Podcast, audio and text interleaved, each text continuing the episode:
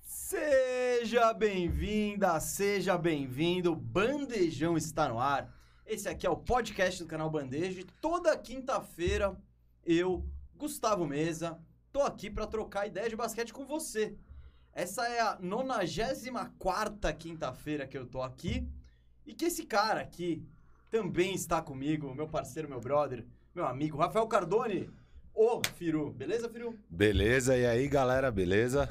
Firu na área, bandejão na área, Gustavo Mesa na área. Ah, bom, obrigado, hein? É, E- é bom você dar uma moral pra mim às vezes. Você É, sabe. você já tem moral demais, né? Você é a Você estrela acha? do Não, programa. não sou, não sou.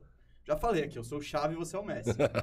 eu, sou, eu sou o Rodriguinho e você é o Jô. Você é o cara que... Caraca, bicho. Eita, nós. Esse, esse Coringão de 2017 marcou, né? Cara, tem 30 segundos de programa. Ah, você já quer falar de Corinthians? Ah, Você, trouxe Rod... de tantas duplas icônicas pra falar. Você me traz o Rodriguinho e Mas o é um Jô de meio-campista e um 2017. centroavante. é Tipo, Puxa vida. é o cara que arruma e o cara que mete o gol. Beleza. Tamo aí, Tá tamo satisfeito aí. em ser um Jô? Ai, bom, podia, pode ser o Lucas Lima e o Davidson de 2018. Ah, mas essa não entregou tanto assim. Ah, um título também, não, né? mas não, não, não era não com a mesma importância do, do R26. Ah, é, não. O brasileiro de 2018 foi menos importante que o brasileiro de 2017. Não, mas o Palmeiras tinha um time melhor com outras peças que não dependia tanto desses dois caras. Entendi, entendi. Ao contrário do Não, Corinthians. não, o Rodriguinho jogou muito. O Rodriguinho era 2017. monstro. Chega de Rodriguinho. Chega de Rodriguinho. Hoje é a última vez que a gente fala de Corinthians aqui. Não tem nada pra falar de Corinthians. Ó, isso é hoje. promessa, hein? Isso é promessa. É promessa. Você não me vem É trazer- compromisso. É compromisso. É Não me vem compromisso. trazer Corinthians mais aqui, Não, não. nem você. Eu não trouxe, foi você que trouxe. Não, não, eu trouxe o Rodriguinho e o Jô. Duas Tá. pessoas aqui, duas pessoas. É, aqui, ó, o Vinícius até fosse o mês, eu não cito o Corinthians uma vez por semana, não é o bandejão. É. Bandejão na área. E bandejão eu, na se eu não cito o LeBron e o Lakers, também não é bandejão, né? Já vamos chegar aí, não é a pauta do programa, mas eu sei que você que está aí do outro lado da tela, seja do smartphone, seja do computador aí, você quer ouvir palavras de Firu sobre o Lakers já estar eliminado. Estamos entrando na última semana da NBA, reta final e o Lakers já está eliminado. Muito triste, é lamentável. Você tá muito, triste. Eu, tô, eu, eu tô que não me aguento de tristeza e decepção. Mas a gente já vai falar sobre isso. Antes eu vou passar os recadinhos de sempre pra gente ir rapidão. Deixa o like, né? Deixa o like. Segue o canal Bandeja. Ó, essa semana teve faxina firmeza no nosso Kingaço. Tá lá na Firmeza Networks. Então, a- é lá na nossa Twitch. A gente só tem Twitch no Firmeza Networks. Ficou bom o Kings, viu? Ficou melhor do que eu imaginava. Não, e foi muito louco, porque até a reta final do programa, Achou que ficar uma porcaria. a gente ainda tava deprimido, porque na maioria dos times não tinha troca pra fazer, sei lá o quê. Aí quando a gente foi ver as que rolaram, tipo, Encaixou. dava pra juntar, encaixou ali, Bonito. ficou, ó, um quingaço de playoff. de playoff. Então, ó, vai ver, você tem 14, di- 13 agora, 13 dias pra ver como que o Kingaço chega pros playoffs. Se você é amigo do Vivek Renadive aí, o presidente, dá um toque nele pra ele ver o, o Faxina Firmeza, que ficou muito bom também. É, amanhã tem Bandeja Bet também, duas da tarde, faz parte dos recadinhos. Tem Momento Descomplica oferecido pelo Vinho 22 nesse programa, então já, você já tá com aquela, aquela coisa, puta, seria louco, eu queria saber o que que era isso, tal, tal, tal. Guarda, porque no meio do programa a gente vai pedir pra você aí, vai ao vivaço, vamos explicar ao vivaço na lata, algo, da- algo sobre basquete que você gostaria que a gente descomplicasse. Hoje a pauta do programa, hoje é um dia de gala, um pouco menos gala do que o Bandejão Ah, é Awards. menos, é menos. É um prêmio que a galera não. não são prêmios que a galera não, não, não tem tanto interesse em ganhar quanto um prêmio Bermuda de Moletom, um troféu São Caetano, um troféu Juliette, Prêmio Magic Barros de excelência troféu Magic. Base de seleção. Que é que tem, né? O executivo do ano, mas não é tão prestigioso quanto... Não, não. É tipo. Exec... Né? Quem é executivo? Pode ser qualquer. É. Não é um Magic Barros de excelência, né? Não, não é. Então, hoje distribuiremos os mesmos prêmios que a NBA distribui, né? Não é uma gala na Champs-Élysées, né? Eles devem fazer a festinha deles em Los Angeles, sei lá. Eu e o Firo não temos voto, né? Porque esses prêmios são decididos por jornalistas. Ainda não temos votos. Será que um dia... Você acha que um dia você Cara, vai ter voto mesmo? Eu acho que um de nós dois um dia vai ter voto. Eu tô, tô Ó, cravando isso. Meta ambiciosa. Meta aí. ambiciosa. A gente vai ficar enchendo o O saco que, que da vem antes? A gente ter um voto ou a gente ganhar um League Pass? Não, pô, o League Pass, né? É? Ah. Não sei. Ah, o critério dos caras, mano, tipo, pô, ó, já damos League Pass pra eles, dá um voto. Ou, ou arruma um voto pra gente, cara, mano, você não tá nem na lista aí de League Pass grátis, para. Eu não sei, não. Acho que a gente vai ter voto antes de ter League Pass, cara. A gente vai ter que trabalhar uma estratégia se a gente quiser votar. Porque, aí, porque a NBA é muito panelinha USA. Mas eles dão uns votos internacionais. Ah, dão? Dão. Tem uns já? Tem alguns. Então a gente precisa se- ser Trabalhar aquela. nisso, trabalhar nisso. Isso. Eu acho que o Bandejão Awards é um bom início, né? Quando a NBA vê que rivalizou a premiação Isso. do Bandejão com a premiação vão dela. "Putz, precisamos trazer eles Traz, pra é, dentro, senão traz. eles vão engolir a gente. Exato, é isso. Então, é, É isso. é então vai chegar. Vai chegar, Firu, essa Plantamos a sementinha, então, duas semanas atrás. E vamos plantar ano a ano. ano a Isso, ano. isso. E se a NBA vacilar, só vai ter Bandejão Awards. Vai ser tipo, tipo a bola de ouro da FIFA, que a FIFA falou: não, bola de ouro, chega, vem junto. Aí você parou de novo. Mas eu acho que o Bandejão Awards tem esse potencial. Então, gente, hoje a pauta do programa o que, que é? Vamos dar os prêmios individuais, que são MVP, jogador de defesa, sexto homem, jogador que mais evoluiu, técnico do ano, novato do ano. É, e vamos também fazer o time, ó, os três times ao NBA e os dois times de defesa, né? Então. E peço aqui, se possível, no improviso, fazer os dois times de novato. Porque merece, essa classe merece. Cara, eu acho que a gente tem um programinha longo. Ah, aí. vamos ver, se e couber. tudo isso depende do que o senhor vai falar agora sobre o seu Lakers.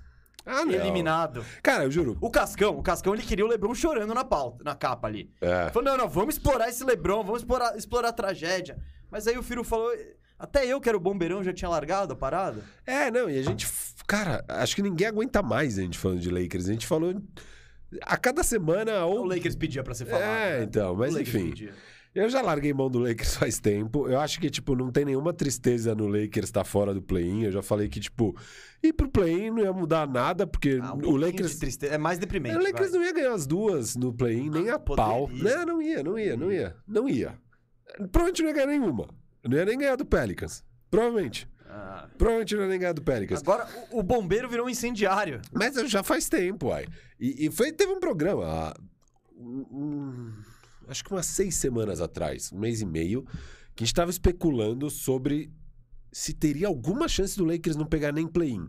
E você falou que não tinha, e eu falei que tinha, Não, e que o time, se fosse na época, você falou que seria o Portland. Eu falei, não, cara, porque. Não, mas o Por- Não, não. Quando a gente fez. quando- Isso, isso. Não, mas quando a gente fez. Não, o Port- se o Portland já tinha trocado Já os tinha, caras, já então tinha. não ia ser o Portland. Então, mas foi bizarro, você não escolheu o Spurs mesmo assim. Não, eu, esco- eu escolhi o Pelicasso, tenho certeza. Não, o Pelicasso já Pelicasso tava. e o Lakers. eh, Foram os Ah, isso. Você é, escolheu os dois. Isso é o que eu falei. Você não falou que. Mas se fosse pra cair fora, pra quem que seria? Ah, tava difícil, né? Não tinha. Ah, então. Não, o, Lakers, o Lakers conseguiu uma tarefa. Foi, foi. é. Porque esse Ah, Spurs, sim, mano, é, é um time que em outros anos poder- estaria num tank ali de boa. O Lakers conseguiu entregar. Eu vou até E falar. lá naquele programa o eu tinha falado. retrospecto aqui, né? do- Porque isso vai surgir. O Spurs tá indo pro play em 40... 34 45. Monstruoso, que recorde. Cara, e o Lakers tá com 31 48. É tipo. Porra, eu. É muito deprimente. Eu, eu não acho, eu não achava mesmo, e vou continuar achando difícil de, de acreditar que um time com o LeBron James vai ficar assim. Vai terminar em décimo primeiro. O LeBron James com nós deveria pegar ficar em décimo. Com nós. É, então, não rolou. Não rolou. E Parece que tava não. meio na cara que não ia rolar. Não, não é questão do play-in, né? Já tá na cara que o Lakers já era esse ano. Faz muito tempo. Não tem nada de novo pra falar, de verdade. Nada de novo, assim. É. Fala algo novo, vai. Fala Cara, algo novo. Fala, a galera tá querendo saber. o que tem de novo? Hot take do Lakers. o que tem aí. de novo? O que tem de novo do Lakers é que a Ginny Buzz e os Rambis mandaram o PR máximo deles pra fazer o joguinho da casa. Que é Magic Johnson indo no first take, indo lá conversar com o Steven Smith e falando que a culpa é toda do LeBron.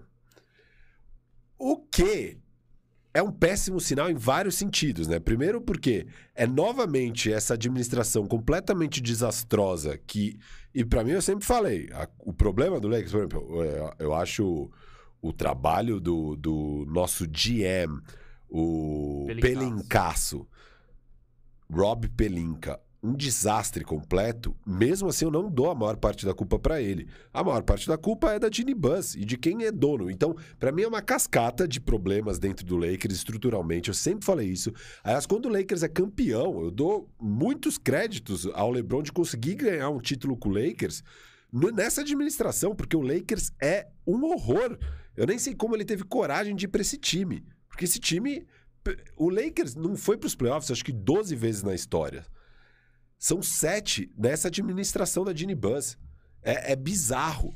E aí, o que, que acontece? Numa temporada desastrosa dessa, eles vão lá e não, não, não aceitam nenhuma parte da responsabilidade disso. E já na- antes da temporada acabar, assim que dá, tá claro que não vai nem pegar play-in, já manda o Magic Johnson pra fazer o joguinho de cena da casa e ainda jogando o LeBron embaixo do busão, do tipo, a culpa é toda do LeBron. O que, assim, é uma ideia meio idiota, porque você, você é uma franquia desastrosa, que você teve o melhor jogador em atividade na época, indiscutivelmente, hoje em dia você pode discutir, mas na época você concorda. Até você concorda. O quê? 2019? 18. Tá bom. Então, o melhor jogador em atividade é, topou ir pro Lakers. E agora você tá pegando esse jogador que ainda é um top 5 da NBA, até você concorda que é um top 5? Discutível. Tá, você, hum, Top, top sete. 6, você Top concorda? sete. Lembra que- 7, beleza. Não, não, Ó, eu não ó. quero discutir, eu não, Não, quero não, não, não discutir, vamos discutir. quero Ó, discutir. top 7 indiscutível. Beleza, então você tem esse top 7 indiscutível que quer ficar lá e você tá jogando esse cara embaixo do ônibus. É uma ideia. Independente de se a culpa é dele ou não, é uma ideia administrativamente completamente imbecil. É muito melhor você simplesmente aceitar. Eles estavam jogando a culpa até do Caruso não tá no Lakers, sendo que o Caruso não tá no Lakers porque vocês são mesquinhos.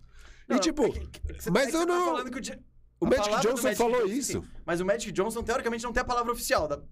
Ah, Não, oficialmente não. Então, ele não tá Mas falando como quem, Lakers. quem conhece o Lakers Não, sabe que ele sabe que é isso. Ah, não, eles- ele é um ele amiguinho é da Ginny conselheiro Buzz. da Ginny. Ele foi lá Tipo, é defender isso. o lado do Lakers e jogar o, o- o LeBron embaixo do busão. E é tipo, Ó, mas eu acho que você, é surreal. se o Moro tiver um pano, eu aceito. Porque você não cita LeBron como culpado nunca. Não, ele tem Ele é o. Faustão, gente- é o Faustão. O Faustão brigou com o. Você tem ali, ó, a Band com os Saades que mandam. Mas se o Faustão falar, meu programa é assim, meu programa. O programa vira. E o diretor de programa do Faustão é tipo um funcionário do Faustão. Que é tipo. Não, não precisamos entrar nessas. Eu- não, não, porque, não, porque a gente vai ter a mesma discussão que não teve fim, e a gente vai ficar numa discussão sem fim e não tem por que a gente entrar nessas. E eu não tô tocando nesse assunto, eu nem tô falando de ah, a culpa é do Pelinka, a culpa é do Lebron, a culpa é da coisa. É só é bizarro e é um sinal de como isso sempre aconteceu com essa administração Ginny Buzz, sempre foi assim. E aí, cara, é, é bizarro, sabe? Você deu a sorte de pegar o LeBron, que na época era o melhor jogador de atividade da NBA, e você coloca pra administrar um time um cara que nunca teve experiência, que era um agente de jogador e que tá se provando ano após ano é um completo incompetente pro cargo. E assim, Montou o time campeão, hein, Moro? fora, fora o que você. é, Cara, meio. Bom, be- beleza. É, é isso que eu tenho pra falar. Aí você tem pra falar de Lakers? É. Gente, vocês estão satisfeitos? Vocês acham que o Firu tá bem? Comenta aqui. Ele tá. Eu concordo com quase tudo, tirando um- uma questão ou outra aí de LeBron e a culpa e tal. Mas. ah, tragédia de todos os lados. Não, não, e assim, e o mais frustrante dessa temporada não é agora perder o play nada. O mais frustrante foi ter que assistir esse time. É tipo. Pra você que torce, sim. Mas todo o resto do mundo, eu acho que teve um prazer legal. Ah, não, Ah, não tá era. tudo Não, bem. Questão de entretenimento. Não tô nem falando de hate do Lakers e tal, embora eu, como torcedor de time nenhum, vai, podemos dizer, em jogos aleatórios, eu torço sempre o mais fraco, eu torço sempre a virada. E você vê um super time do Lakers jogando em LA, a camisa, sabe? Você tá indo. É o Barcelona, é o Real Madrid, é o, é, é o- não, é o não, sim. principal time. Eu, tá, Então, eu tava falando como torcedor assim. Sim, não, não. o- Não foi divertido. Se você torce pra isso, foi Não, frustrante. E, e não, e tudo, assim, cara. Tudo, tudo, tudo foi frustrante na temporada. Até o nível de esforço dos caras em quadra, Não, sabe? então, mas eu digo, Porque- o, foi, o, entretenimento tava aí. Você tá vendo um jogo aleatório e o Carl Anthony Towns tá aloprando o Westbrook. Você fala, mano, como vocês chegaram nisso? Pois é. Tipo, Lakers. Foi, foi sem dúvida todo a mundo, pior temporada da história do mundo, Lakers. Porque o Westbrook, a gente já falou disso e tal.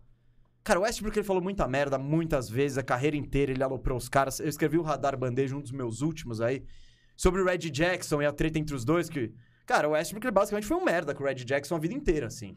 Tipo, meu reserva, foda-se. E aí, pô, você tá esperando enfrentar o Red Jackson? Quem? Tá ligado? Então, o o Westbrook deve ter feito isso com muita gente. E agora, cara, tinha uma fila de gente pra tirar a onda dele. Open Season. É, Open Season de vou te aloprar agora, chegou sua vez. Então, ponto de vista de entretenimento, era legal. Até quando o Lakers estava perdendo, você filmava a galera, aqueles tamanhos de 20 pontos. Lembrando aquela cara, a torcida aquela cara, você filma as estrelas. Tá todo mundo bicudo. O, o Wolbe, né? O Robin. Qual é que é o nome dele mesmo? Caramba. O Pérez lá. Uhum. Ele, ele fez um vídeo animal agora, de dois minutos e meio, que virou uma febre lá no Twitter. Que é um resumo da temporada do Lakers, como os Ah, eu lowlights. vi, eu vi esse. É, o Tomás mandou também no Mandou, nosso mandou. grupo, tá? Aquele lá. É... Não foi na conta dele, mas pelo que eu entendi do que eu vi, é a burner account do, dele mesmo. Então é... foi ele que fez. E ali é um bom resumo do que foi a temporada do E Lakers. faltou jogada, hein, amigo? Pô! Pô! Não cabe em dois minutos. Não, não cabe. Foi, foi surreal. Ó, Ah, não, só de só de tijolada do Westbrook dá pra fazer 10 minutos aí, tranquilo. não, 10 minutos sem acertar o aro. Sem- Só de airball, tabela direta, aquela, que- aquela na quininha de cima. Enterrada que erra. Caramba, Foi, hein, Russ? Foi uma temporada difícil. Foi. Ó, só queria dizer um negócio, estão falando. O Le- o Leandro perguntou se a gente tá assistindo a série do Lakers. Estamos. É, não vou falar dela agora, mas eu quero dizer que na Firmeza Networks, o Firu tá comentando todos os episódios e fazendo um fato ou fake. É. Mentira ou verdade. Segunda-feira, às duas da tarde, é, eu faço um- uma livezinha de uma hora e meia. E eu sempre guardo uma meia horinha, 20 minutos, pra falar da série do Lakers. E sempre faço fato ou ficção, porque é um negócio, é um negócio interessante também, né? Porque, é. obviamente, a série Eu vai. até, eu até perguntei pra você, Ah. porque você não sabe. Tem, tem certas coisas que são romanceadas e tem certas coisas que não são. A gente tava muito longe de viver esse período, né, Pra saber com precisão. E o que é fato ou ficção pra mim não afeta nada o quanto eu gostei ou não de um episódio ou da série como um todo, tanto faz. Podia ser inteira ficção, que beleza. Podia ser inteiro factual, tanto faz. Daí pra mim não afeta o produto que eu tô lá assistindo. Mas é curioso, porque você tá vendo lá e você fala: caramba, será que rolou esse jogo do Magic Johnson com o Norman Fox lá? Nixon. É, Norm Nixon. o Nixon, o Nixon. É... E tipo, várias outras Na coisas. Playboy Mansion. É, É, tipo- tipo, várias coisas aguçam a nossa curiosidade, tipo, cara, se isso rolou é muito da hora, eu preciso saber. Então eu sempre É, o faço próprio, fato o próprio acidente do McKinney, né? Que o- Isso, o, isso. quinto episódio aí, isso aí eu vou falar porque também é, é fato. Termina com um acidente de bike do técnico do Lakers, o McKinney, que eu, eu até perguntei, eu falei, filho, caramba, foi, foi isso mesmo? E foi. O cara caiu de bike, entrou em coma e, E ele tava indo jogar tênis com o assistente dele, que é o Paul, que depois vira o técnico do Lakers campeão. foi campeão. Isso- Chega de Lakers! Não sei nem se o Lakers vai aparecer hoje, porque hoje é só pra premiar os bão. Os bão. Hoje é dia de, de dar... Não, os- o, o LeBron tá na thumb do MVP. Não fui Será eu, que o LeBron é o MVP, gente? Esse aí vai ser o último prêmio que nós vamos dar.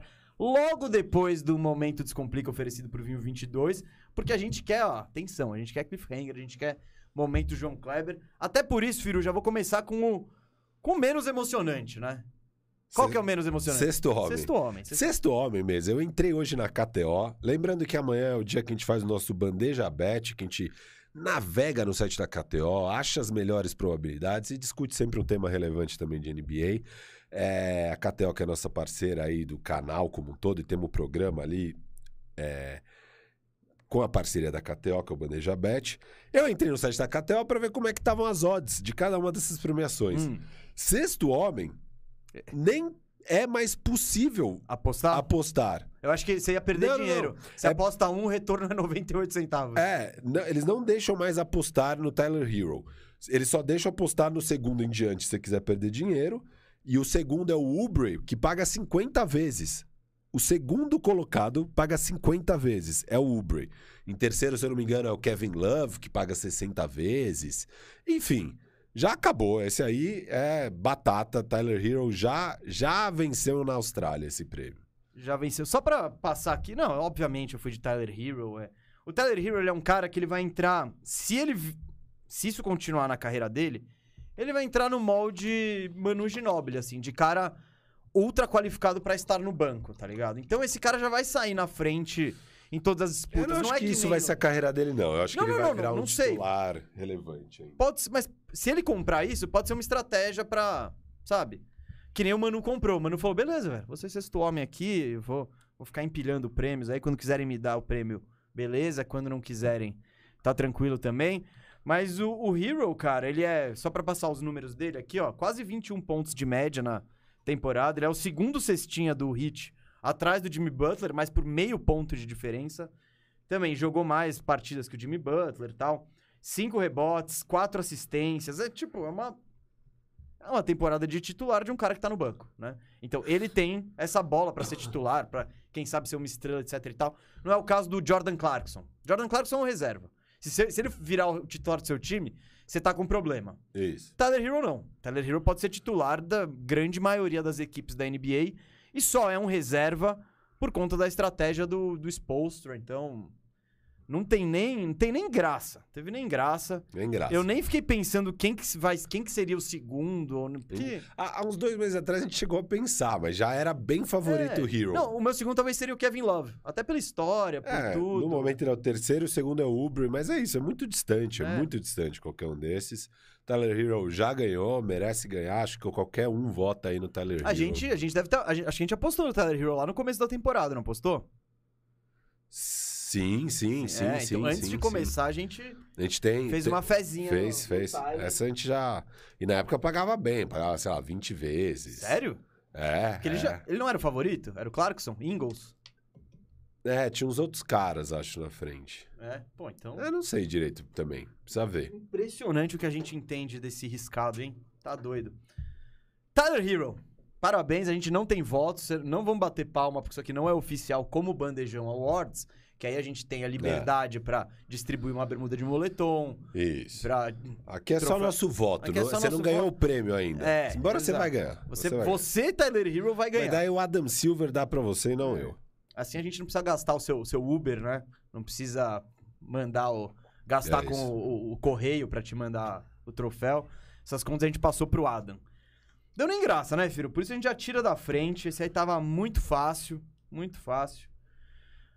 Todos os outros eu acho que tem alguma discussão. Sim. É.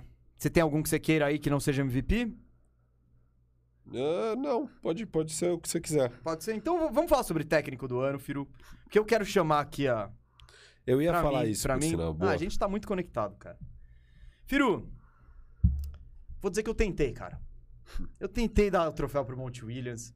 Que trabalho. É, tipo, Você não vai dar pro Monte Williams? vou chegar lá, calma. Eu achei que você ia falar, eu tentei, eu tentei dar pra alguém que não fosse o Monte Williams, mas não vai eu ter tentei como. dar pro Monte Williams porque, de fato, mano, que trabalho é muito foda. 63 vitórias, 17 derrotas. Cara, sai- perde o Chris Paul, o time joga. Perde o Booker, o time joga. Perde o Aiton, o time joga. Isso sem nenhum cara top 15 da NBA, indiscutivelmente. Indiscutivelmente. O- o Indiscutivelmente. Então, Indiscutivelmente. Tem um cara que tá todo mundo falando Consenso. que... Consenso. Ah, eu- o Chris Bom, Paul... nenhum top 10 com certeza. Tá, top 10, beleza. Top 15 eu já acho que é difícil de... Eu, eu colocaria o Booker. Agora, no top 10.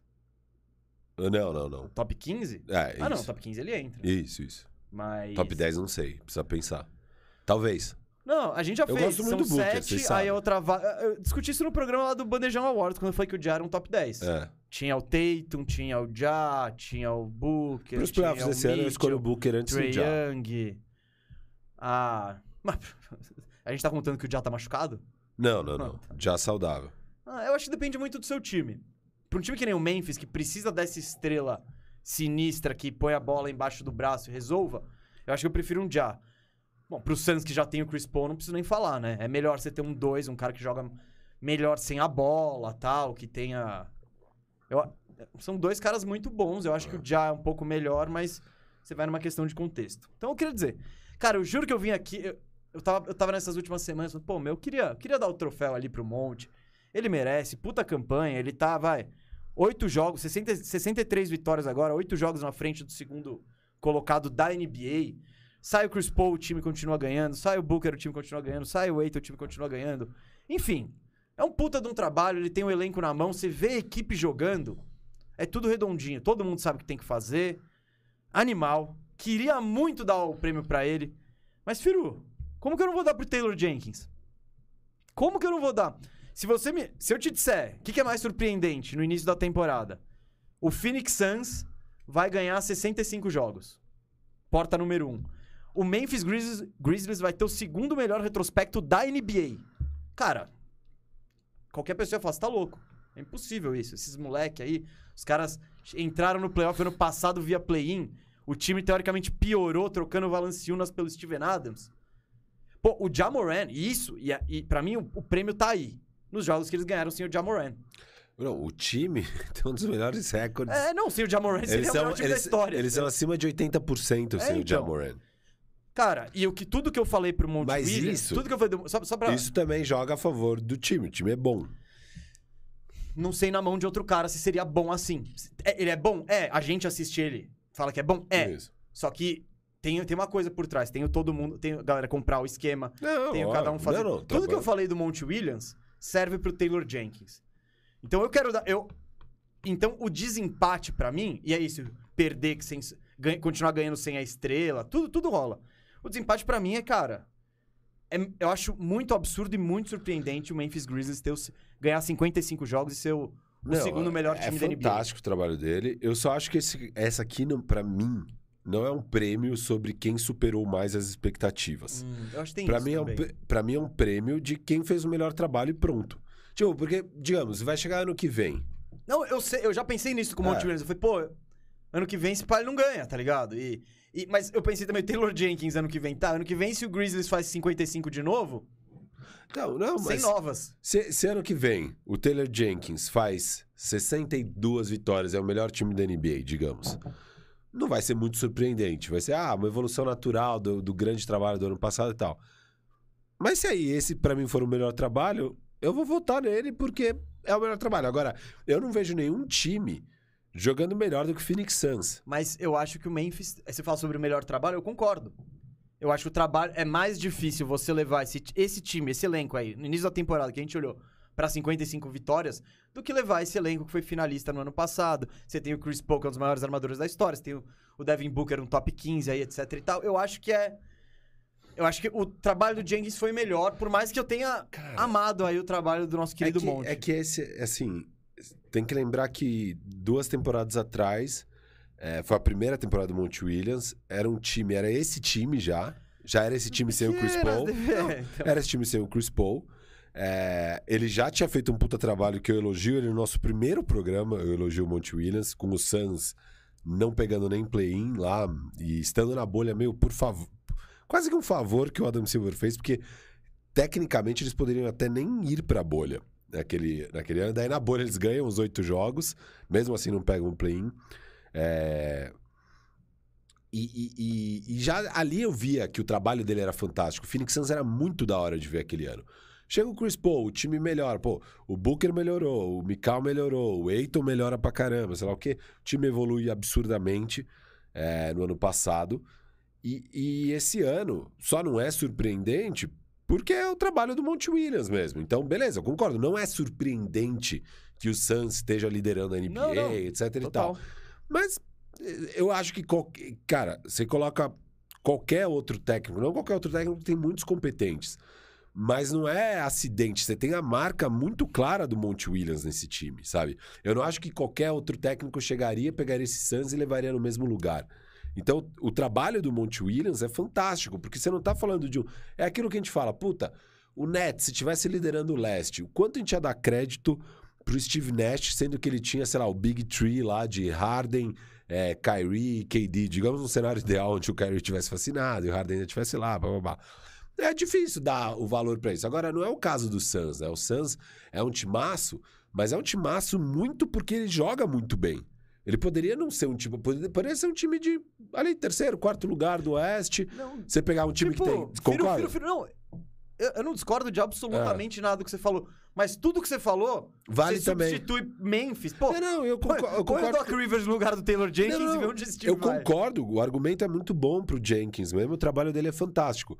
Só que eu olho os dois trabalhos e eu, apesar de ser mais surpreendente do Jenkins, isso eu concordo, é, é mais surpreendente, eu simplesmente acho melhor o basquete, os conceitos que eu vejo em quadra, o jeito que o time joga, é do Suns. Então eu acho o trabalho do Monte Williams o melhor trabalho da NBA e pra mim o prêmio vai pra ele. Mas eu não, eu não acho um então, absurdo eu não- você dar não pro vi- Jenkins, não, sabe? Tipo, não acho- é, não é. O... E é o que eu falei, tudo que você falou do Monte Williams, eu tô de acordo. Ele, ele merece ganhar um prêmio. Pô, merece pra caramba. É tipo, já são três anos de bons trabalhos, sabe? É que nem, é que nem talvez quando chega no Oscar, sabe? Que nem deram pro Scorsese por, por os, infiltra, os infiltrados. Quando ele já tinha feito, sei lá, 10 Taxi filmes Driver. É. Toro Indomável. Puta, ele não ganhou ainda. Dá pra ele, tá ligado? Talvez seja o Monte Williams agora, tipo, porra, olha o trabalho desse cara. Dois, três anos. Então, se ele ganhar por isso, beleza, mas eu acho que esse ano especificamente é muito absurdo o que o Taylor Jenkins fez e. Quer dar um salve pra mais uns dois Vamos- técnicos ah, cada tem um? que dar. Tem que Vai. dar o e-mail Doca Isso. e o Ele, Spoelstra. ele seria o meu O- terceiro. O Doca e Spoelstra. O Spolstra é sinistro também, É, porque ele é o muito- que. Não, ninguém- esse cara Miami. não joga no Miami. Não, o Jimmy Butler jogou 55 E o Lowry? jogos, o Lowry Bev é 55, Per- o Larry... Problemas pessoais, é, É, metade até- da temporada. É Tipo, muito louco. E aí, o cara lá com o Yurtseven, Max Struz, sei lá o quê, ganhando jogos a rodo. Não, tá, é. tá em primeiro. Ninguém sabe como. Eu não sei como eles estão em primeiro. Não, assim. até com a treta, deu a treta É. lá e perdendo uns quatro jogos seguidos. É tão absurdo pra esse time do Miami perder quatro jogos seguidos que quando perdeu quatro seguidos deu a treta. Porque, pô, como assim a gente tá perdendo quatro jogos seguidos? É, é um puta trabalho dele. Mais dois. Mais dois. É, Jason eu- Kidd. Calma, eu queria dar o salve mesmo pro e-mail Doca, porque, cara, a transformação que foi esse Boston Celtics. Durante bicho, a temporada. Não, durante a temporada. E, e porque é isso, nos primeiros meses não tinha dado tempo Não, do não, trabalho foi- não, dele evoluindo. dar resultado. E, tipo, o cara trabalhou insanamente e, e cobrando os jogadores publicamente, umas coisas que parecia que podia. Tinha momentos ali em novembro que parecia do tipo, cara, o que, que o Doca tá fazendo, bicho? Isso aí não vai dar certo, vai, vai dar ruim. O time já tinha tido aquelas crises, lembra? O, o, o Smart reclamando publicamente. É, aí teve o jantar dos caras, que o Al Horford chama os caras pra jantar e trocar uma ideia. Eu falei que eu não ia falar mais de Corinthians hoje, mas eu tô sentindo um, um, um e-mail doca no Vitor Pereira, assim. Começou mal, mas daqui a pouco a galera compra. Tá, não- né, gente, desculpa, a falta de compromisso. O cara fez uma promessa aqui e sem o menor motivo. Durou Sem o 30 me- minutos minha promessa, tá bom. Sem o menor motivo. Não tinha nenhum motivo pra você Uma trazer isso. comparação. Só Mas que, é, só- é o Vitor um Pereira... wishful thinking maluco seu. Não tem nenhum sinal de que o... Mas o Boston tinha?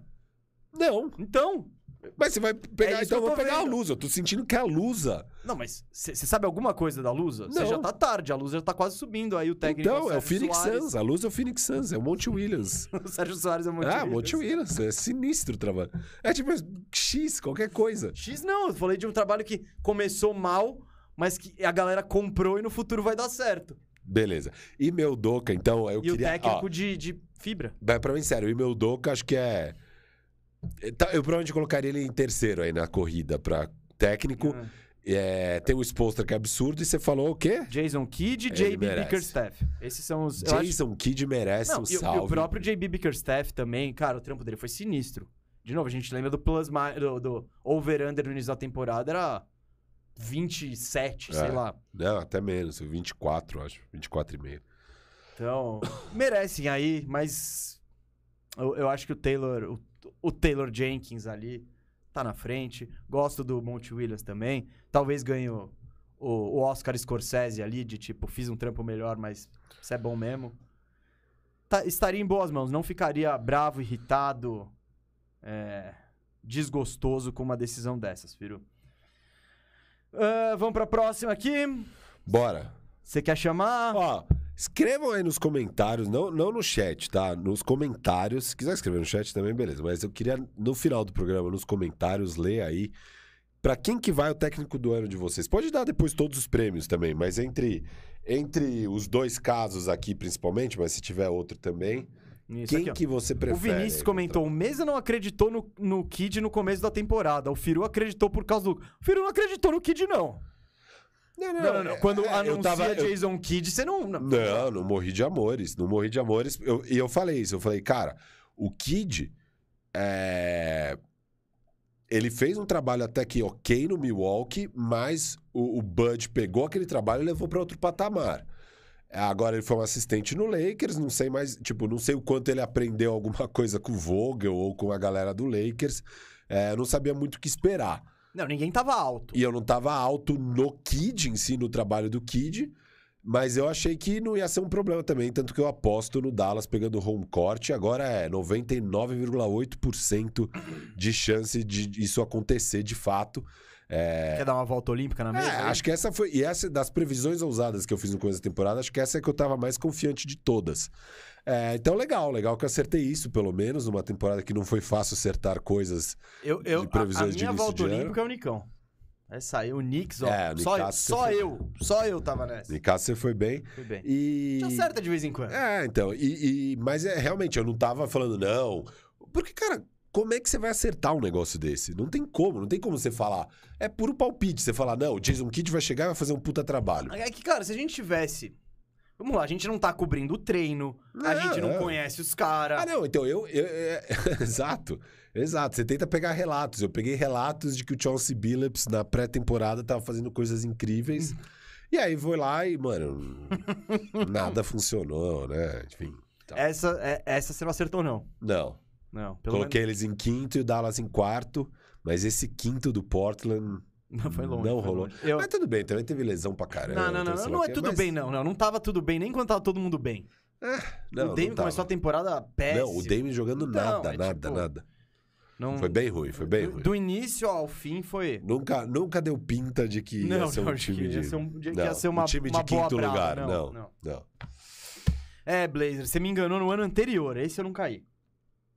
Mas no ano anterior eu caí. Mas é isso, assim, eu acho muito difícil, principalmente treinadores que tiveram pouca experiência como head coach, ou zero, você prever se vai dar certo ou não vai dar certo Não, ele como que- treinador. Não, não tem como Então, falar. Aqui eu vou falar Ah, do o Emil Doka. Doka é. vai fazer um puta trabalho. Tá, você tá palpitando. Willie Green, você tá palpitando. Sim, o Wes Unseld, qualquer um desses. O- Mas é isso. Bom, muitos nomes aí. Eu, eu, eu fiz aqui no meu, acho que o, o- eu, eu colocaria esse pá em terceiro o Spo... É, o Spolstra ou, o- ou o Doka. Um dos dois. É, eu colocaria o Doka, cara, acho que foi... É que o, o Hit precisa ganhar uns prêmios. Vai ser difícil dar prêmio pro Hit, hein?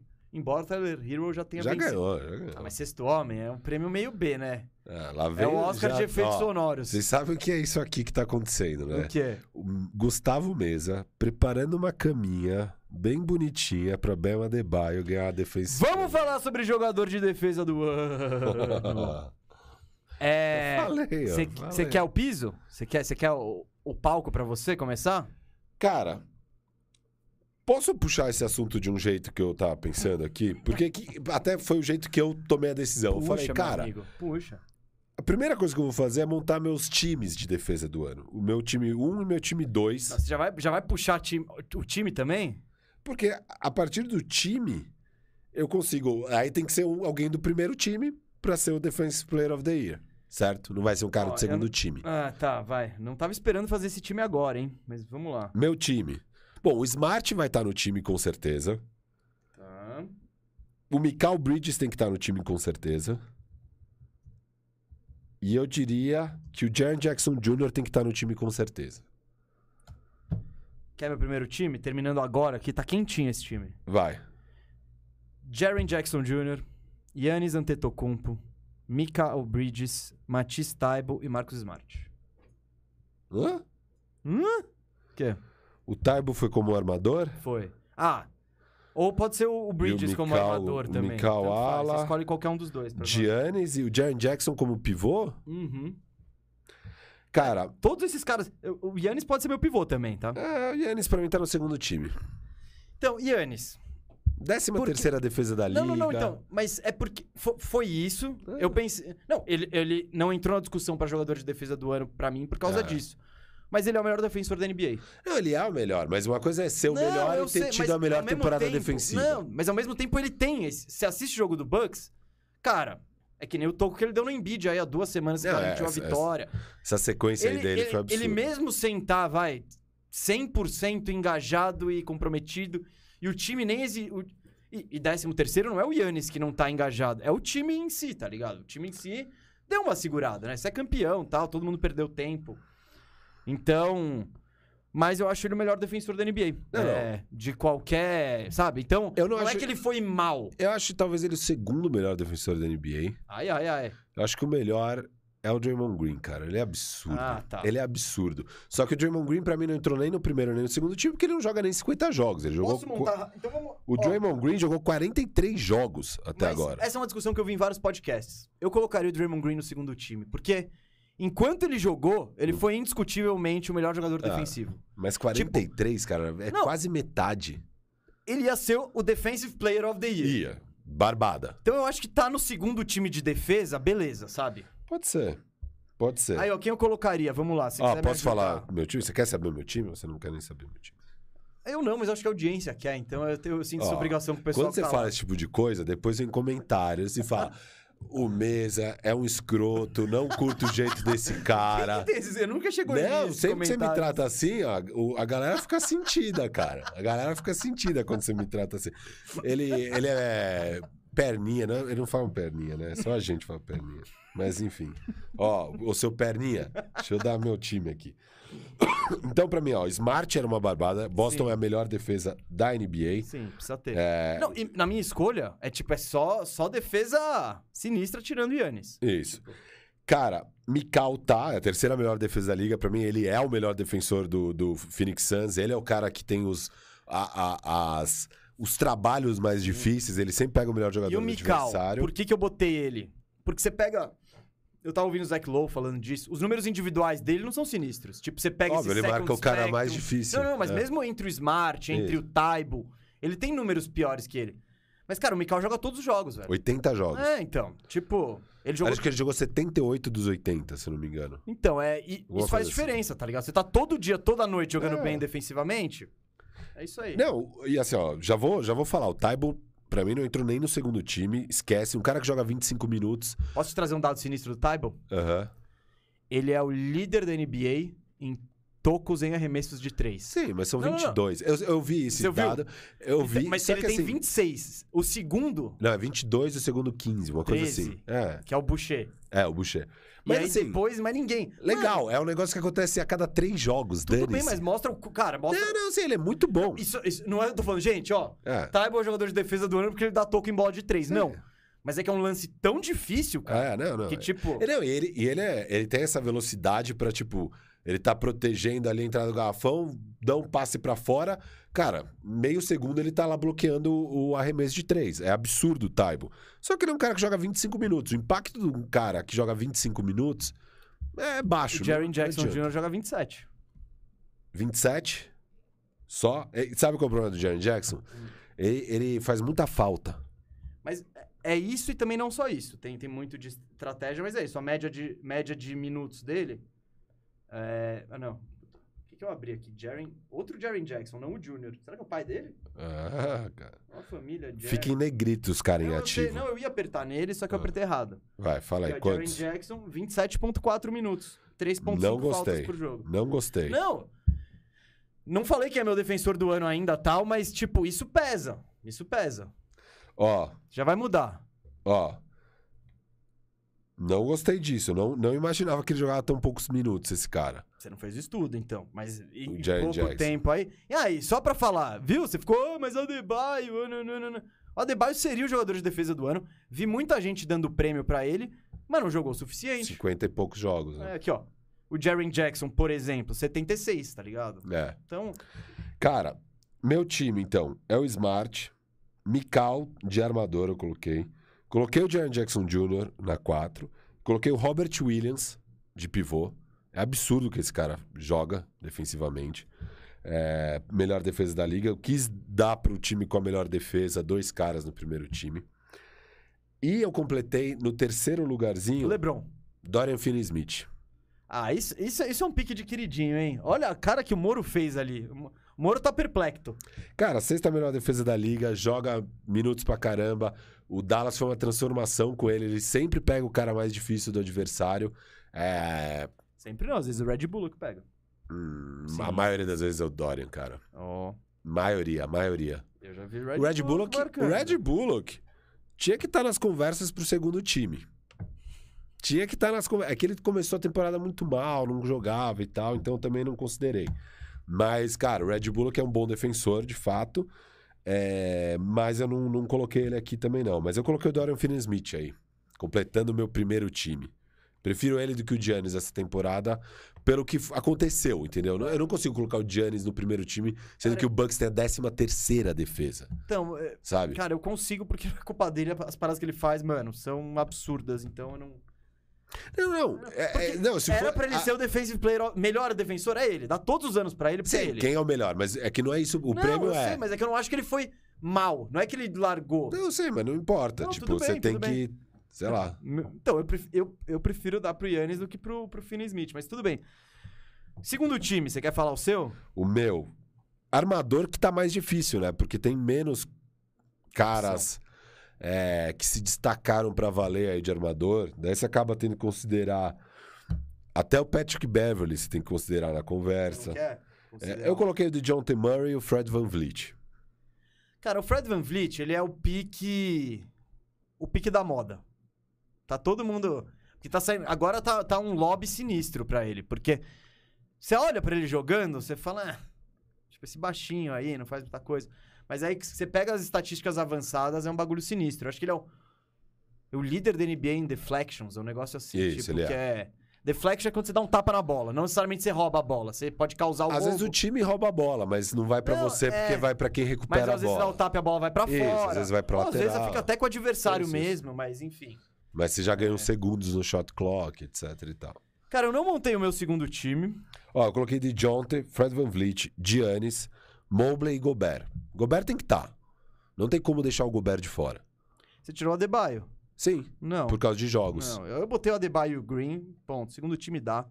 Sabe um cara que você não botou aqui? Então, aí, essa outra posição, eu prefiro o Adebayo e o Green, talvez o Time Lord. E tem um cara que eu gosto muito, que é o Tatum, velho. Ele defensivamente. Ele poderia estar mesmo. Então, aí, aí é uma escolha meio, sei lá. Putz, aqui. Tudo bem. É que o Robert É. Williams, ele. É o que pedem dele. Ele tá lá pra isso, então, beleza. E ele é excelente nisso. Sim, então, ó, eu vou de Adebayo, Draymond Green e Tatum e, e Robert Williams. Aqui só meter um time, ó. Agora, na armação, bicho, a armação tá mais complicada. Aí, ó, isso que dá. Você usou o Mikal sem ser na armação. Eu podia usar o Taibo agora também. Não. Não, mas você queria que eu jogasse ele pro outro pro time de Joga baixo? o Taiwo pro segundo time, deixa o Mikal no primeiro na armação É. e joga, sei lá, quem você quiser de ala Ah, que tem pro vários, primeiro né? Time. Posso até botar o Gobert. Tá bom, vou derrubar o Golden, então. Vou derrubar o Golden. Pro segundo time. Isso. Aí, seu orelhudo. Chora, Cauê. Ah, 25 minutos, sai daqui, cara. O Jaren tem 27, né? Não, é. E ele é... Mano, ele É aquilo. Meu threshold é 26, cara. Ou posso meter o Herb Jones aí de armador no segundo, hein? Eu vou meter o Herb Jones. Ah, não, não, deixa eu te falar. Ah, não, ele é só ala, né? Só ala. Tipo, Ele não é elegível Mas o, como Tatum, o. Tatum é armador. É, vai, vai entender a NBA. Vai entender, dona NBA. Infelizmente, o Herb Jones não pode. Então vai, Tatum e Van Vliet, vamos, vamos passar logo isso aqui. Quem, quem- não entendi qual é o seu time. Adebayo, Green, Time Lord, Tatum e Van Vliet. Hã? Quem é seu armador no segundo Van time? Vliet e o Tatum. Ah, o Tatum de É. armador. Que doideira o Tatum poder ser armador, né?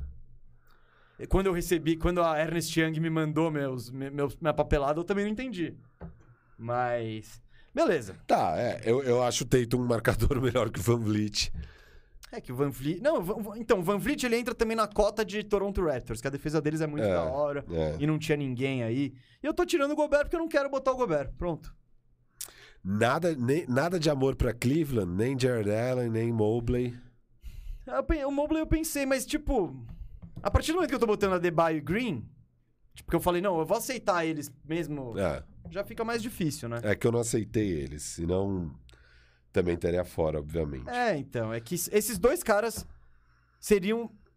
Seriam os dois favoritos a vencerem o, o, o o prêmio se eles não. Isso, se não machucam. jogo. Mas. Difícil é esses times de defesa. Difícil. Quem é o jogador de defesa do ano? Mikael Bridges. Eu tô nele, cara, Não, porque Eu, eu- eu entendo É, isso aí. Só que. ele é muito bom defensor. Só que meu voto não é, não é pra ele, mas acho que entre ele e o Smart, eu votava no Smart. Não, eu sei, é, é pau a pau. É pau a pau. Mas eu, eu acho que o Mikal consegue pegar mais caras que o Smart até. Não, consegue. Não. Tipo, você tá, você tá bem servido com ambos tal. Eu só falei que esse ano Porque eu pelo, acho que ta- o... pelo tamanho, às vezes eu acho que o Smart vai sofrer um pouco mais em certas. Embora ele, Mas ele, ele é tão consegue, físico é, que ele, consegue. Ele sabe, ele, tá consegue, acostumado é. já a marcar esses É, caras é. sinistros. Não, beleza, não- também não vou. Mas não é um negócio que o Boston rotineiramente faz e fala: cara, pega o melhor independente de quem é. Sabe? O Mikal, sim. O Mikal muitas porque vezes o pega o Boston- melhor e É pronto. porque, por exemplo, tem um cara grandão, eles põem o Time Lord, Isso, tem o. Tatum, tem, Tem- tem o Jalen Brown, tem todo exato. mundo, né? Então. Exato. Mas ao mesmo tempo, Mas é isso. e- ele é por- o cara que pega, eu acho que a posição talvez. Não sei se é mais difícil. É difícil falar em posição mais difícil de marcar. Mas você pegar esses armadores sinistros toda noite, todo time, você vai achar pelo menos um armador. Você nunca tem. Tem Sim, mas o Mikal fácil. pega esses caras, né? Não, pega, pega. Eu Mikal tô- pega o Steph, o Mikal pega o Jamoran, o Mikal pega... Não, ele é foda. Tá ok. Eu, eu dei pro. Ah, eu, eu mantive, né? Eu fui com o Jaren. Continuei. Mesmo com os 27 minutos que você tá me... Não, você tava falando de minutagem, de não sei o que, de. Tá. Eu só te trouxe o dado pra. Cara, eu fiquei entre Mikal e Jaren. O que é Não, bizarro agora Jackson pensando aqui... Não, mas o Jaren Jackson Jr. tem outra parte. Mano, É. lidera a NBA em toco, deve roubar tanta bola quanto o Mikal. Ele tem o. eh, Tipo, ele, acho que ele é um dos. Ele é top 3 na NBA em contestar, em proteção de aro. Marca os caras fora. É tipo. Não, e, e sinceramente, assim, cara, você pegar. Qual, qual é o motivo do, do, do Memphis Grizzlies conseguir ganhar tantos jogos mesmo sem o Jamoran? É porque a defesa é muito boa. Eles são Não, e a quarta é defesa da liga. tá, Sim, é eles são a tudo. quarta defesa da liga. E acho que um dos principais motivos da defesa ser tão boa é o papel brilhante que o Jaren Jackson Jr. vem executando ao longo do ano. É, eu acho que ele tem muito impacto nesse sentido. E é um cara que não só teve muito impacto em números, em vitórias, etc. Mas é um cara que você consegue ver ele fazendo várias coisas diferentes Sim. na defesa. Porque é isso, ah, impacto por impacto, gente. Na moral, o Gobert é novamente quem teve mais impacto. Pegar números. não, não, você se pega pegar tipo, números. o time com ele sem ele. É. Quem tem mais impacto é o Gobert e talvez o segundo é o Joker. O que é bizarro. Não, mas é que o Gobert, vamos falar de Gobert, é que o Gobert, por- ele tem uma defesa ruim, mas que deixa muito ele brilhar. Porque não tem defesa de perímetro, Isso. então todo mundo entra. E, pô, ele é, o, ele é muito bom pra proteger aro, pra pegar rebote, etc e tal.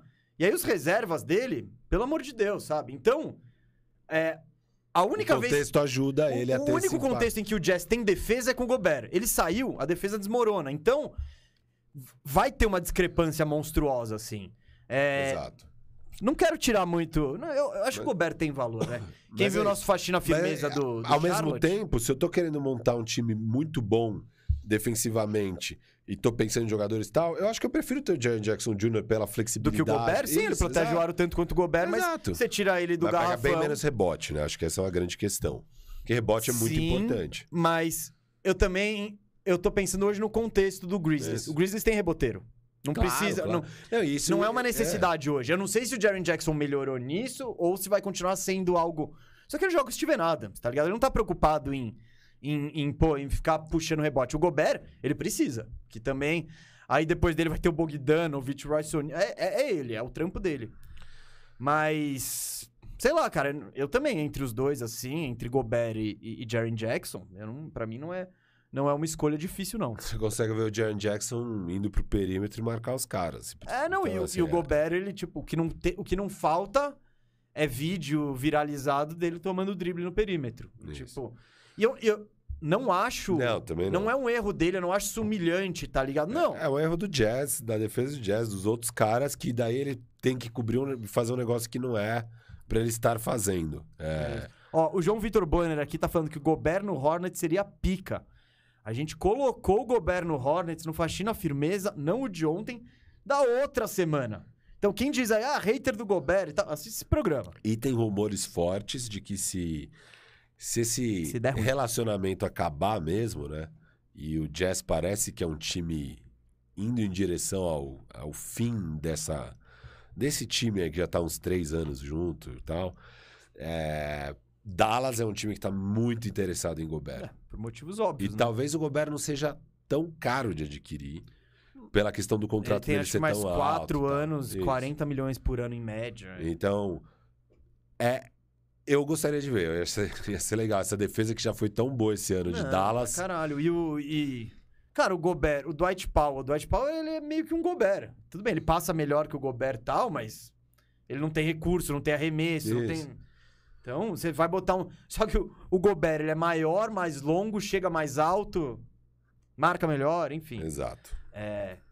Ah, tem- e o Marcos Nunes tá perguntando: cadê o Drew Holiday? Esse ano não deu pra ele entrar. É, ele dá. ainda. Eu acho que ele ainda é o melhor armador, marcador da NBA, assim. Eu quero ver nos playoffs Como que ele- Porque vale lembrar que o Drew Holiday teve aqueles playoffs monstruosos que ele marcava todo mundo. Tipo, que na final ele Pacto ficou. absurdo. Na final ele ficou, tipo, revezando entre Chris Paul e Devin Booker, sabe? E É, quem ele marcava quem ele tinha marcava- uma noite é, apagada. exato. Aí ele vai pra Olimpíada.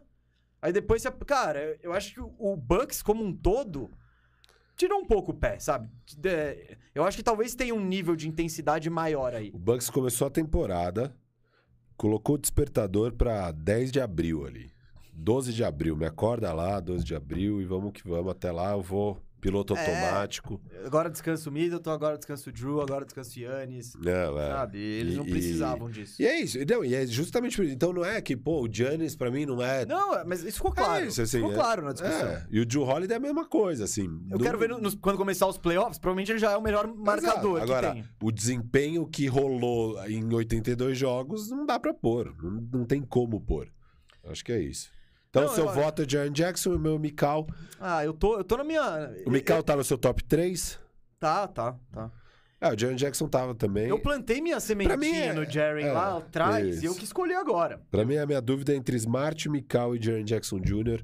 E eu vou Quando, de Mikal quando eu Bridges. abracei o Jaren ali, ó, lá atrás. é, tudo era mato. Tava só eu e ele quando eu cheguei pra você, Jaren. Eu acho que até é estranhei quando você falou. Num programa lá atrás. Não, foi no programa do que a gente deu os prêmios no Eu acho que até antes disso você É. tinha falado. Porque acho que no programa eu já vim preparado Eu me preparei, já, já, já, já imaginou que podia chegar por aí. É, mas numa época que a gente não tava discutindo isso, você falou num programa casualmente assim, não, o Jaren Jackson, se pá, é um dos jogadores de defesa do ano. Eu falei, não, Very crazy. Que isso. Não, não. Então é isso. Não dei o prêmio pro meu queridinho Bema Debaio, que vai levar no ano que vem. E a gente já vai soltar a braba na KTO no início do ano. não. Não, quem que vai levar ano que vem? Anthony Davis. Ah, não, não, não.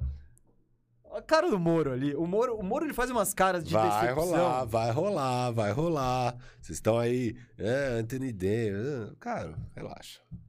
Relaxa.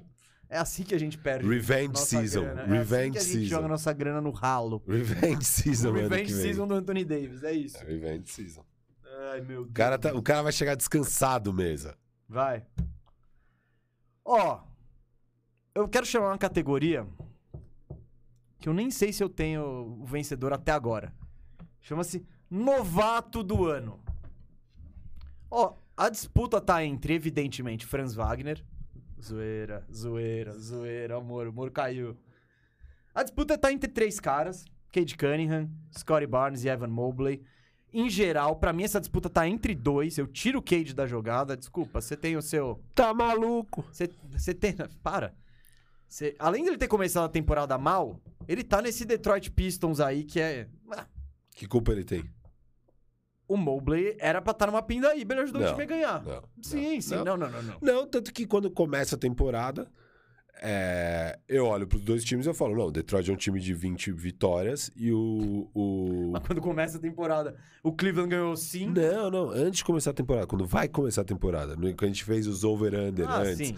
eu falo, Vegas tá maluco que o Cleveland é um time de 20 e poucas vitórias, Cleveland é um time de 35, eu falei. 35 vai bater. Não, nós dois Então, fomos no over. Exato. sem- Pra mim, era, pra mim era o over mais claro da NBA inteira, era aquele Cleveland. Então, assim, pra mim nunca esteve no mesmo patamar o Detroit, o Toronto Não, e o Cleveland. então, Mas é que o Cleveland, enquanto o Cleveland tava inteiro, eu não tô nem falando inteiro com Sexton e Rubio. Tô falando inteiro com pelo menos Jarrett Allen e Mobley. Esse time tava indo claro, muito bem. claro, não, não. Superou as expectativas no começo, agora não e tal, beleza. Mas assim, Não, não, ainda, su- ainda continua mas a superando. disputa é entre os três, vai. É, Não, então. E Pra o mim, Cade tá entre integralmente na corrida. Sim, ele tá na corrida, mas ele tá lá atrás ali, ó. Os Pra caras já passaram na frente. Você vai Pra votar no você. Cade? Que posição ele tá? Fala a sua. Calma, vamos fazendo debate, vamos, Vamos fazer debater, debate. então, já Talvez eu possa ter uma surpresa aqui. Cade, você tem. uh, Vai, vai, relaxa, Não, não, eu não tira ele da corrida, não tira. Não, eu acabei de falar que tem três aqui. Boa, O então Cade tá lá atrás pra mim, não vai ganhar pra mim, Boa. mas tem três. Eu não.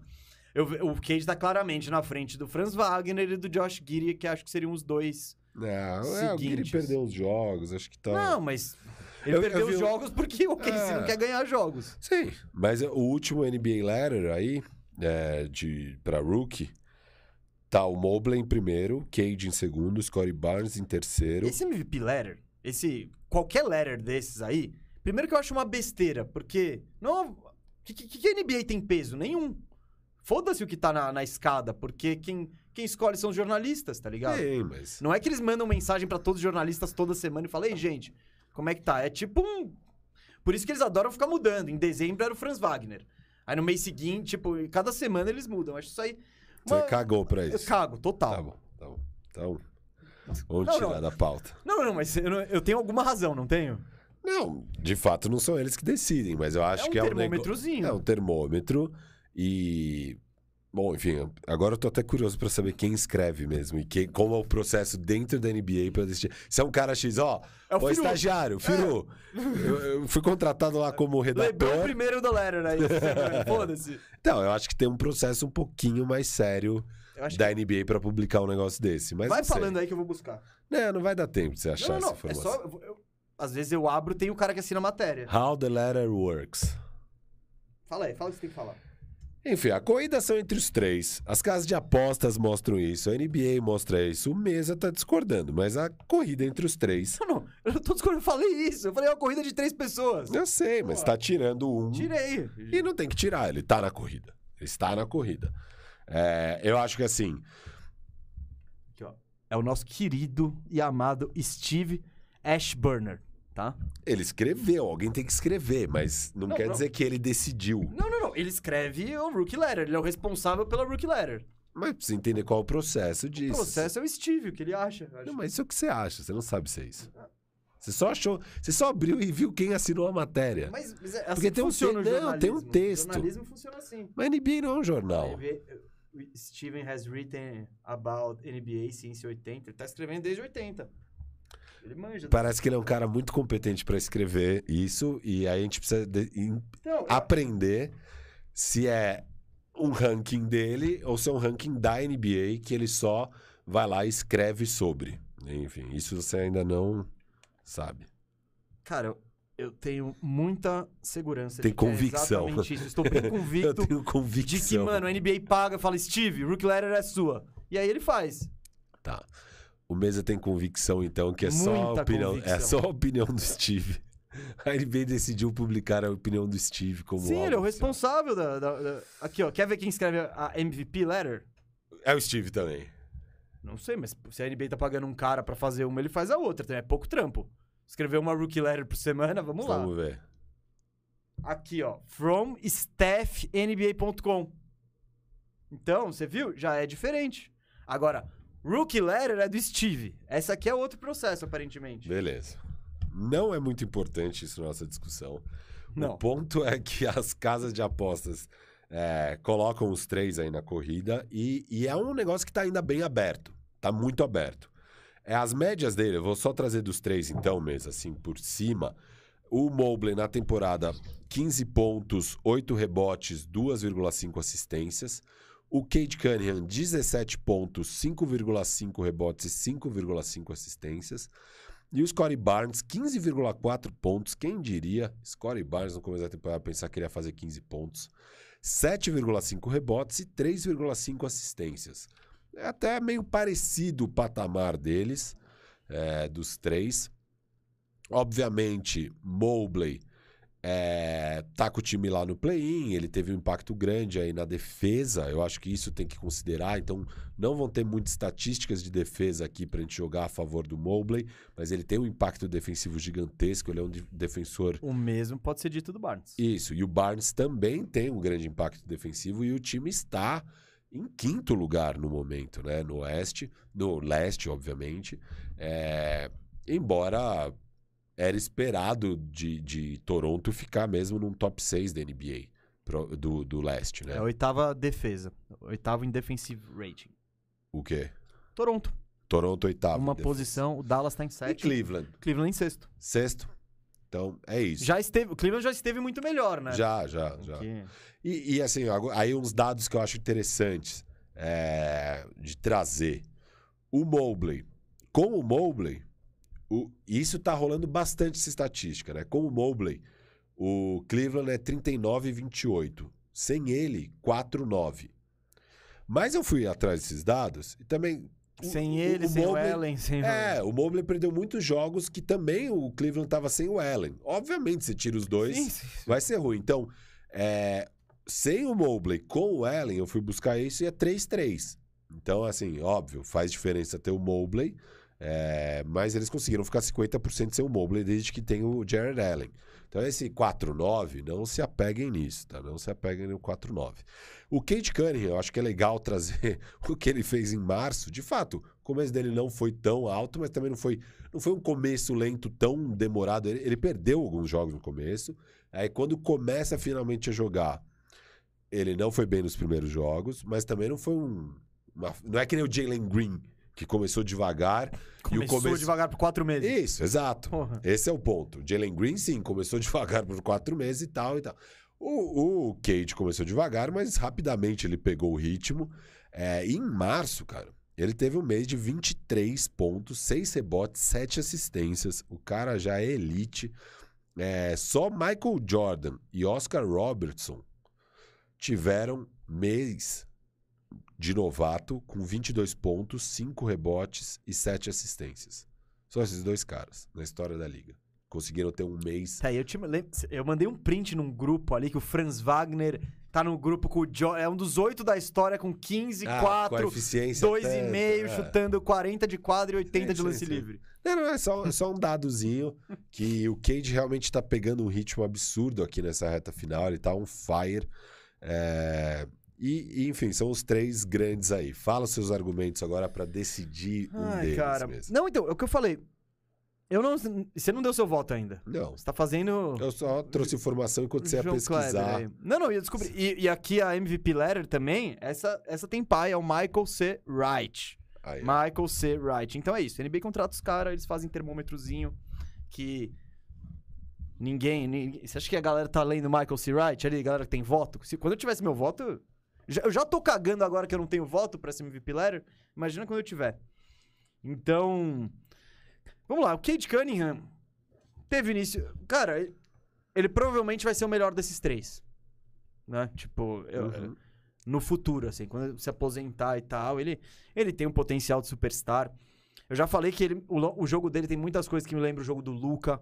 O tamanho, não é muita velocidade, mas é uma capacidade de ir aonde você quer da quadra. É um cara que faz de tudo. Então, eu tô muito seguro quanto ao Cade Cunningham Superstar. Isso vai rolar. Cedo ou tarde. Só que, falando de impacto de novatos, eu. Eu acho que o mais difícil que o novato pode fazer não é acumular estatísticas, é ajudar seu time a ganhar. Eu acho que isso é o, é o mais raro. Você, você, não, você não vê os novatos fazendo isso, que nem eu. Lamela ano passado, o Edward. São os caras que. De times medíocres. A gente tá falando de dois times que não são medíocres: o Toronto e o Cleveland. O Cleveland é que deu um azar. O Cleveland deu azar o ano inteiro. Mas eu já tava tipo, ah, se for sem o Sexton e o Rubio, vai. Mas, pô, no fim do ano os caras perdem ainda o Allen e o Mobley. Não, não dá pra segurar, é impossível isso. Então, eu considero. Então, por mais que o Cleveland esteja numa descendente e provavelmente, se tivesse que apostar hoje, acho que não pega nem playoff, cai no play-in. Previsão que eu fiz há um mês atrás, hein? Ah, depois machucou todo mundo, né? Mas tudo bem. Não, ainda não tinha, Ah, pelo menos o Allen tava fora. Acho que o Allen, talvez. Né, então. Não, o Allen. Tava, tava. Será? Bom, você não vai caçar isso aí. É, não. Não, então. Então vamos lá. Então são dois bons times e são dois bons times muito por causa da importância de seus novatos. O Mobley, ele entra numa situação que não é necessariamente fácil de se adaptar, né? Porque você tá jogando com o time que começa a temporada tem o Markkanen na 3, Mobley na 4 e Allen na 5. É um time esquisitíssimo assim, e que exige que alguém vá Alguém vai ter que marcar no perímetro. Então o Mobley, ele já, desde o início, mostrou esse repertório defensivo absurdo que fe- fez ele, inclusive, ser. Faz ele, inclusive, ser cogitado a um all defensive ali. Nos programas que eu ouvi, teve gente que botou Mobley. E Eu não tem acabei nada de errado. pôr ali no segundo time. Você botou? No segundo time, sim. Ah, é. Você nem ouviu, né? Cara, eu tava. Eu ouvi, mas é que Tá, você. É que você É que foi meio confuso. Foi meio confuso. Foi meio eu achei confuso. muito clara essa explanação aí do segundo time, Foi pelo menos. Mobley Gobert, meu garrafão. Tá, Então, É bom esse garrafão, Mobley Gobert? pra quê? Pra, defender? defender. É, pra defender é bom. Isso. Pra atacar, ah, É. talvez não muito. É, não sei se vai, vai dar muito Tá. certo. Mas enfim, o Mobley desde de, de cara já se mostrou um defensor de elite. E no ataque ele mostrou alguns recursos, embora tem coisa a melhorar. Eu acho ele... Ele ainda não é muito bom, tipo, agarrar a bola, finalizar rápido. Embora ele tenha uma paciência que me agrada muito. É de, pô, não, não é afobado. Então, pô, gostei muito. E o Scottie Barnes, cara? Esse cara aí que foi ridicularizado na nossa live do draft. Foi, foi, Não, a foi. partir- Semi. Ele ia ser, eu acho. É. Ele não chegou a ser. Porque quando o Toronto pega, a gente fala, opa, Não, Toronto. eu expliquei o que Toronto faria e acertei nessa. É. E usar, tipo. E, e tá- e é, é um, é um time que me agrada muito ver jogar. Porque tem. Geralmente, vai, não é sempre, mas esse, time que é Van Vliet Gary Trent, dois caras mais baixinhos de backcourt e tal. E aí no frontcourt você tem Anunobi, você tem o Siakam e você tem o Scottie Barnes, são caras do mesmo tamanho, meio que da mesma agilidade, com a mesma capacidade defensiva. Eu acho muito. Eu, eu curto, eu curto ver. Eu acho uma defesa da hora, uma defesa agressiva, por mais que não pegue muito rebote e tal. E ela só acontece, isso tudo só acontece porque botou o Barnes na jogada. Então, e se a e Anunobi já estavam lá, beleza. Posição 3 e 4, independente de quem seja. Chega o cara novo, moleque, onde que ele vai jogar? Em qualquer lugar. Em ar- Cara, machucava o Van Fleet, ele entrava de armador. Ele entrava de pivô. Sai o Anunobi, ele faz... A... Ele, ele jogou em todas as posições, da 1 a 5, em um time bom. Com minutagem.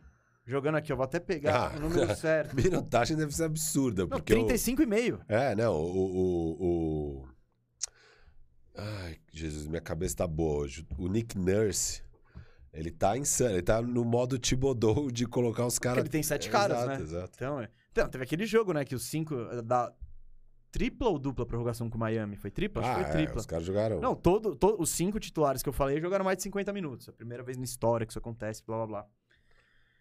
Então, esse, tanto o Mobley quanto o Barnes são peças fundamentais de times bons, tá ligado? São caras que estão em quadra. Eu falei aqui, ó, o, Barn, o, o o Barnes 35 minutos, o Mobley, eu não tenho aqui aberto. Mas eu também acho que é mais de 30 minutos por jogo. Então, caras importantes, caras que jogam, não são. Ah, ele entra pra fazer isso. Mobley, 34 minutos por jogo. E eu acho que entre, do- entre esses dois é jogar a moeda pra cima. Porque são dois caras muito bons defensivamente, muito versáteis, muito modernos, claro, com características diferentes.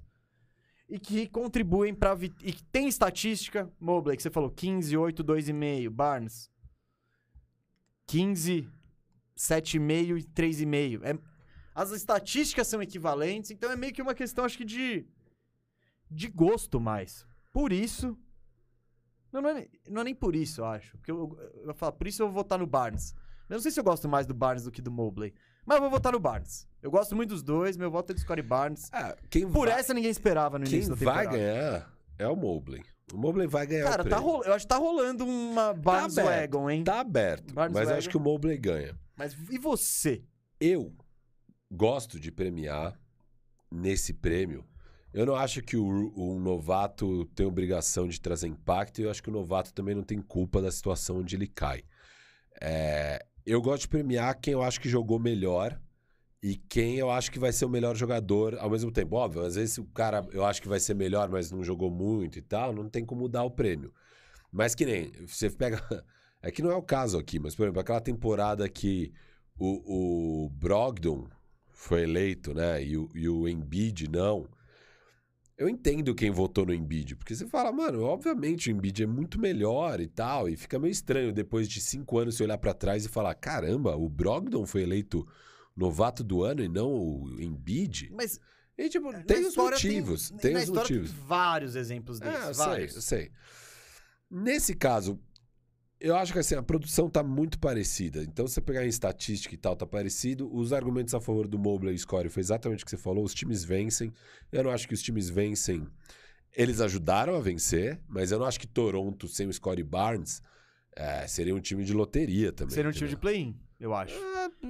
Ia tá- mas eles brigaram ali Não, no não, play não, mas a temporada então, mas- inteira, mas né? É, mas é um. Então, Eles briga- brigaram Seria no play a a- temporada inteira. Eles quando a gente Sim, fez o eu- programa de meio de temporada, era o Mobley ponto.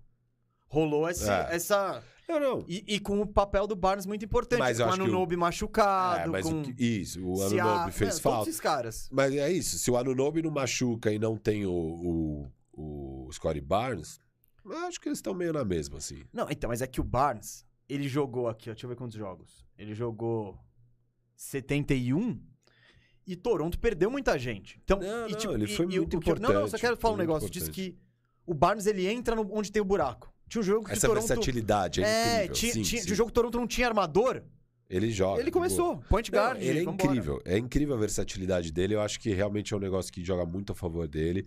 O Mobley, eu acho que o impacto defensivo que ele traz, até mais que o Scottie Barnes, é algo que você tem que jogar a favor. Ele ser esse 4 que, cara, consegue marcar no perímetro, que pode pegar lá É dentro. que, o- Fala. o que- não, o que você falou é que o Mobley, ele tem esse skill da moda. É o que a gente acabou de elogiar do Jaren Jackson. E, do, e, e a gente elogia do Yannis e do, e do com, Adebayo, sabe? Então, o Barnes é um excelente defensor em outra pegada. O Mobley, ele traz o, o- a menina dos olhos da defesa de todo mundo, assim. Então é... E aí, cara, é, eu vou de Cade Cunningham aqui na premiação. Eu sabia. Eu acho que o Cade é o melhor dos três. É, Não tenho certeza, viu? Não tenho certeza. Eu não falo com segurança. Eu falo. Eu, eu tô bem diferente de você. É que o Cade, pra ele me... é, Eu não vejo Eu nem... tenho alguns Firu. receios com o Cade. É, e você fez a comparação com o Luca, e eu trouxe aqui justamente a temporada de rookie do Luca pra comparar com o Cade, né? O Cade, então, 17,5, 5,5, 5,5. O Luca, 21, 7,8 e 6. Então, em termos de assistência, eles estão parecidos. O Luca fazia mais pontos e o Luca pe- pega mais rebotes, né? De resto, é bem parecido. É, com 16 arremessos por jogo, o Luca arremessando um pouco mais do perímetro.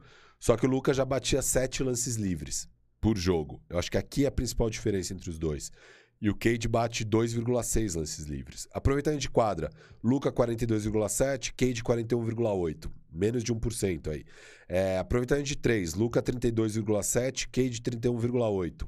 Menos de 1% aí. É, tudo a favor do Luca. Lance livre, o Luca só 71%. O Luca não é um bom batedor de lance livre Ainda até não é, hoje. né? Até hoje não é. E o Cade já é 84,3%. O Cade é um bom arremessador de lance Sim. livre. Mas por que, que ele bate só 2,6? O Cade tem dois problemas aqui grandes no jogo dele, a meu ver. Ele, ele, ele não é bom em finalizar perto do aro. Ele, ele pode melhorar nisso, mas ele não é bom. Apesar dele ser alto e tal, então ele tem essas coisas parecidas com o Luca. Mas o Luca, assim que chegou na liga, o Luca conseguia bater. Ele é um. Quero fazer meu disclaimer aqui. Pera, eu não falei que o Cade vai ser o Luca. Não, Lógico, até pra lógico. deixar claro pra galera. Eu sei que É, você não é. pensa isso. O Luca, ele é outro patamar de jogador pra tudo. E nós Isso. dois concordamos com isso. Uhum. É, o Cade, Ele é um tem, tem- ele tem flashes que me lembram. Tem características Não, parecidas. ele é esse armador alto, inteligente, Uhum. etc e tal, que impacta o jogo em várias áreas. E, e tem muita coisa parecida mesmo. É- Ele é um sub-Luca, ele é, ele é Sim, um Luca sim, então, piorado, o que seria Não, o maior elogio possível pra quase Foi- qualquer foi ser humano. cara, assim, um eu, eu enxergar piorado. traços do Luca no jogo dele é um puta de um elogio, Exato, assim. exato. Eu tenho certeza que o Cade ficou muito feliz com esse elogio Exato. aqui que eu dei. E, e- e- mas assim, ele não finaliza muito bem no aro. O arremesso dele ainda tá. Mas é isso, é um bom sinal que o Luca também arremessava só 32,7, o Cade só 31,8, menos de 1%, um ponto percentual aí abaixo do, do Luca. Tá beleza, tomara que melhore e normalmente esse indicativo de arremessar bem lance livre é um bom sinal. Agora, o jeito que ele finaliza no aro é meio preocupante. E se ele não tiver isso no, no jogo dele, vai ser difícil ele ser um cara que tem volume na linha do lance livre. E isso também faz falta para uma superestrela. A superestrela tem que conseguir Sim, lance livre. pontinhos fáceis, né? É, então, eu acho que é, o- é meu único, assim, sinal de alerta em relação ao Cade maior, para mim é isso. Mas, cara, ele é muito talentoso. É, e eu- jogou demais, assim, jogou demais mesmo. Firu, não dá pra dar o voto pra ele, porque se ele tivesse um domínio, sei lá, estatístico, se tivesse algo, pô, se eu tivesse fazendo 25 pontos por jogo, eu ia ter que falar, tá, o time dele, mas 25 pontos é muita, mas cara, ele não, ele tem um, faz um ponto a mais que os caras, que o Mobley, que o Barnes, Do- É, dois pontos a o mais. percentual, do- o dois pontos a mais, duas assistências a mais. aproveitamento consideravelmente menor, tá ligado? Óbvio. Ele, ele, De lance E- livre, não, ele é o melhor. não, não, né, não, não, três, de, de quadra. E, É. é, tipo, ele tem 10%, ele chuta 41, os caras chutam 50. Mas também os caras. é, não, não, isso. tem, tem. São outros tipos de arremesso que ele toma e tal. E quando você tá num time ruim, você vai tomar mais arremessos ruins, A sabe? situação é, É muito natural. pior, né? Mas eu não acho que você tem esse domínio pra justificar a discrepância de vitórias, assim, sabe? É... Não, a a discrepância Não, de vitória... companheiros e tal, mas tipo. Não, mas pra mim tá jogando. Você vê, põe nas estatísticas, tudo parecido. Aí você vai o desempate, fala, porra. Cara, eu acho que se Cade tá em Toronto, Toronto talvez... Podia até estar brigando por home court. ah, não sei. Ou não, né? Ou não. Ou às vezes o que eles precisavam é do Scottie Barnes. Sim, pode Porque ser. a bola já tá na mão do Van Fleet, o Siakam tá bem e tal. Então, mas aí você deixaria o Cade como armador, com o Van Vliet na 2, Não. etc. Não sei. Não, não sei. É. Mano, era o problema que eu acho que Toronto gostaria de ter. Exato. Ah, mas eu não, eu não. Eu não consigo dar esse voto. Esse voto pra ele aí. Embora acho que esteja muito seguro ao status de superstar dele. Eu, eu tô surpreso. Eu, eu vim sem saber em quem eu ia votar também. Aí Mas eu depois que eu tava- falei que não, não. tem a corrida pelo Cade. Não, não, eu tava mais Ele foi de propenso. Eu tava mais propenso ao Cade. É, eu quase mudei meu voto por você não ter votado no Mobley, na verdade. Porque eu acho que o Mobley merecia um voto aqui. Porra! Eu também acho que ele merecia É, um voto então. muito mais do que o Cade. Dá um voto no Mobley aí, Moro. Seu voto é pro, é pro Mobley? O Pronto. Moro votou Moro no votou no Mobley. tá- Mobley. Tá, empatado Então aqui. pronto. Que beleza. Vocês decidem aí no comentário.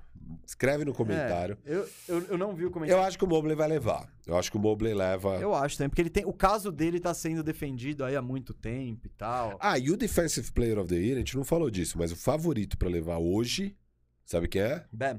Marcus Smart. É o lobby, né? É o favorito nas casas de aposta. O que eu acho curioso, cara, porque sinceramente eu acho que o principal defensor, tipo, quem teve mais impacto pra defesa do Boston ser tão boa, eu acho que foi até mais o Robert É que, Williams. é que o Mas é tem a parada de ser o conjunto. capitão também, É, né? falam que ele canta todas as trocas, e não Trocas sei e o quê. E eu acho que aí você já entra no. Essa temporada não tem um candidato indiscutível. Não tem. Não tem. Ninguém mais vai dar prêmio pro Rudy Gobert. Chega. Não, Tipo, chega. Ele nunca mais vai ganhar um defesa. Não, talvez ganhe. Não, eu tô cravando aqui. Ele não vai ganhar mais. Nunca mais. Nunca mais.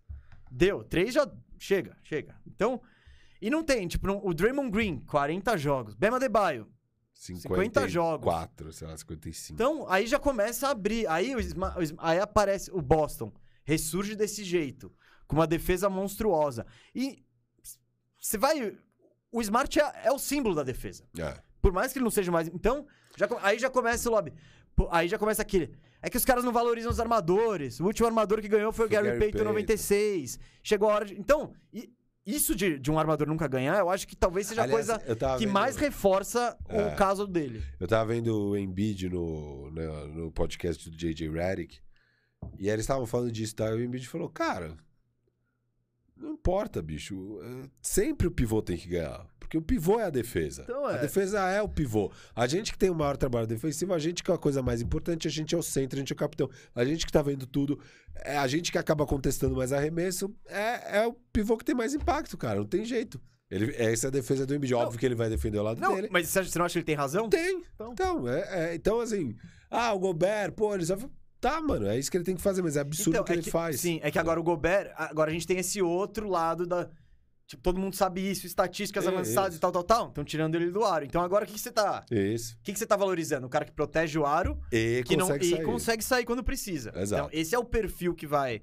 Que é o Mobley, Ah, que é o, o, Bam. o Jaren Jackson e bababá, bababá, o Yannis. Tem, tem vários, né? Exato. Então.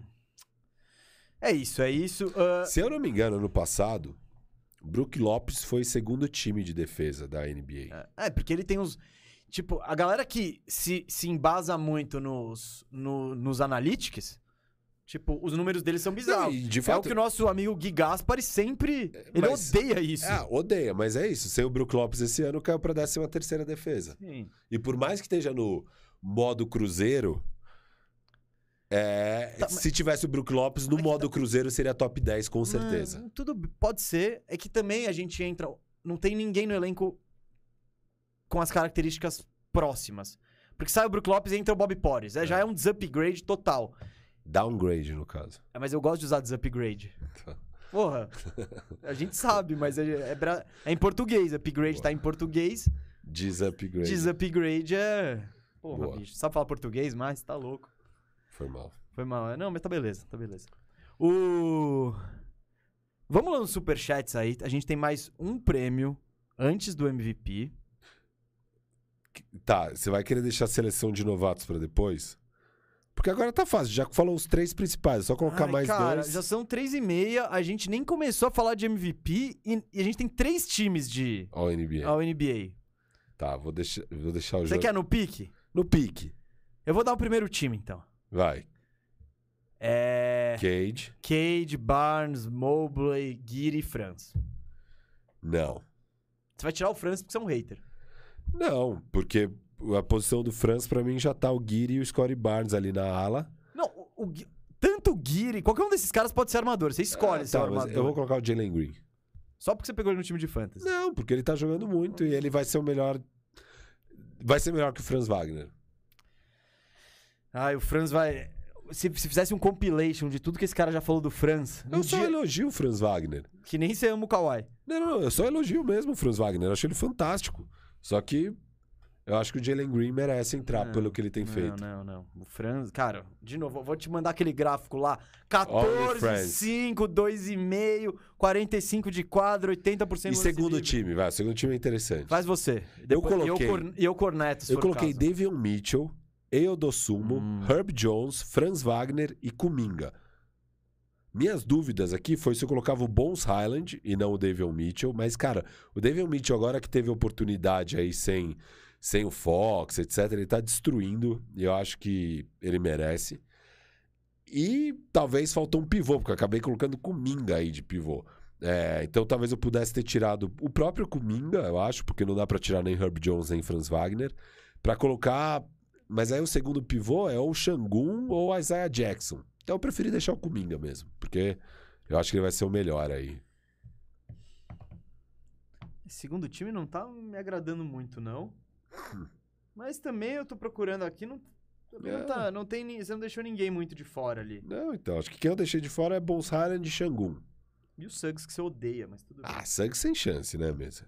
Ele pode vir a ser um top 10 Tô dessa brincando. classe, mas não... Pode vir, não. Eu já cravo que ele será um top Será 10 um dessa top classe. 10? Beleza, mas não dá pra pôr Não, ele o no que daria no era Cris time. Duarte. É, o Duarte é, é- é algo a se considerar, sim. não- Mas ele caiu muito, né? Ele começou muito Se quente. você cara. botou o Herb, eu tô feliz. Coloquei, coloquei. Meu garoto. Não, o Herb Jones eu considerei no primeiro até. Pra mim, a minha dúvida, por sinal, foi Jalen Green ou Herb Jones. Entre os dois, eu ponho o Herb. Então, eu fui de Jalen Green, mas eu fiquei na dúvida entre os dois. Mais do que o Franz Wagner. É, hater. Ô. Beleza? Posso ler vamos ler os su- Vamos, superchats, vamos, então? Aqui, ó, Samuel Santana. Se o Gobert for pra dar. Obrigado pela contribuição, hein, Samuel? Tamo junto. Se Gobert for pra Dallas, pode anotar uns três Finals MVPs e três MVPs pro Doncic. Ah, tá. Vai, Ele, ele guardou, ele guardou o suspense pro Ah, final aqui. Muito bom. Não, é o que eu falei, ó, ia tunar o... Ia ser um mega Powell.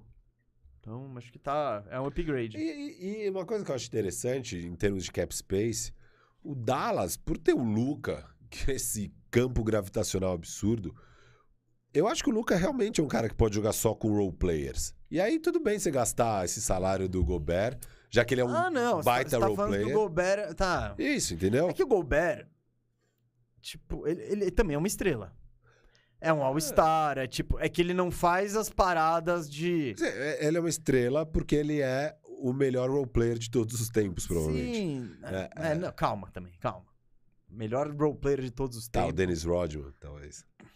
Cara, de novo. Tá, primeiro a gente melhor- vai ter que achar... Definir o que que é roleplayer e o que, É. que não é. O melhor role player dessa geração, vai. Eu não sei, não sei. Da O cara- atualidade. Tipo, o cara que é três vezes defensive player e, sei lá, cinco, quatro vezes tipo, você vai cha- é, É é foda um- chamar de role player. É, sim. Ele pode É, ser uma não, estrela então. limitada, vamos dizer assim. Uma estrela limitada. Não, então, ele, ele tá nesse limbo aí. E ele realmente é, confunde os conceitos, porque ele tem um papel de roleplayer, mas ele é tão estrela nesse roleplayer dele que ele acaba sendo uma estrela.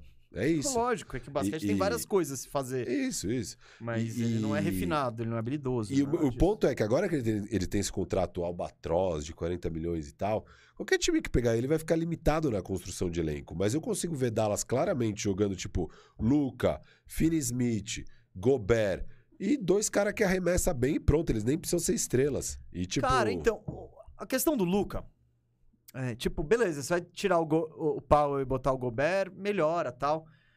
Eu quero ver nos playoffs. Ele ainda não conseguiu passar É, da primeira. Não, não- não- com times montados, que era isso, era ele e o resto. É, não deveria ter passado também. Então, c- você tá falando que talvez nem precise. Então, vamos ver nos playoffs, que é lá que vai mostrar. Porque nos playoffs vão meter marcação dupla, tripla, quádrupla, quádrupla no Luca e tal, e... Não, eu acho que é, é, não, não, não dá É, pra... Mas, sim, ele é... Basicamente, ele é um, vai, um Lebronzinho. Ah, no, no modo de que, tipo, ele vai concentrar o ataque, ele tem a capacidade de achar os chutadores em qualquer lugar, e ele vai ficar com a bola na mão. Então, nesse aspecto, sim. Vamos ver, né? Vamos ver. É, as defesas vão. Você, porque tu, você pega o Dallas, tudo que você quer é tirar o Luca do jogo. Se você quiser deixar o Weir arremessar 30 bolas abertas, beleza. É um... Eu gosto do encaixe de Gobert lá. Não, pra Eu acho que- caramba. aliás, pro Gobert, provavelmente é a melhor situação possível. Não, o Gobert precisa de um cara que facilite, facilite a vida dele. Por isso que no, no Faxina Firmeza que a gente fez, por sinal, aí, ó, você, você, você. Faxina Firmeza tá lá na Firmeza Networks. O do Hornets, onde botamos Gobert no Hornets, tá lá. E ontem arrumamos Kingaço e ficou muito bom. Então, o do Hornets tá, tá pra sumir, hein? Daqui a pouco some. Então, É. então vai lá. Tem mais uma semaninha aí. Isso. Mas eu nem sei o que eu tava falando. E... Você tá lendo superchat, pode ir Não, não, não, é. Eu só não sei se eu, se eu fechei aí esse raciocínio fechou. especificamente. É. Faxina Firmeza, Firmeza Networks. Ah, Silvinho Estagiário, nosso grande professor. Será que já tá com gente com saudade do estagiário Silvio? Eu acho que ainda não. Ainda não. É. Não vou nem falar de que, que equipe Silvio treinava, tá? nem, nem vou citar. O, o nosso querido Silvinho pergunta: se Bill e Lillard se juntassem no Knicks, esse time pode ser um container no, no, no leste? E outra: com o Grant no Bulls brigaríamos por título? Ó, Bill e Dame em Nova York. É um sonho grande. Você conseguir trazer os dois, né? Eu não sei se me animaria muito. Quer dizer, eu não sei se você põe esses dois, esse time vira candidato ao título. Acho que não. Eu cravo que não. Não, tem que ver o resto, né? É, então, mas. É que não vai sobrar resto. Essa é a Exato. questão. E aí o resto você vai ter que montar uma puta defesa, porque. Porque se- é, seu backcourt já virou uma peneira. É, não tem porquê. É muito melhor colocar qualquer um dos dois com outro perfil de jogador, eu O acho. RJ Barrett. Exato, o próprio RJ Barrett, que você vai ter que dar pra trocar. Pra pegar um desses dois, vai. Então, é, você vai ter que depenar seu time, você vai ter que dar todos os seus moleques. Mas depenar esse time também, né? Tudo bem.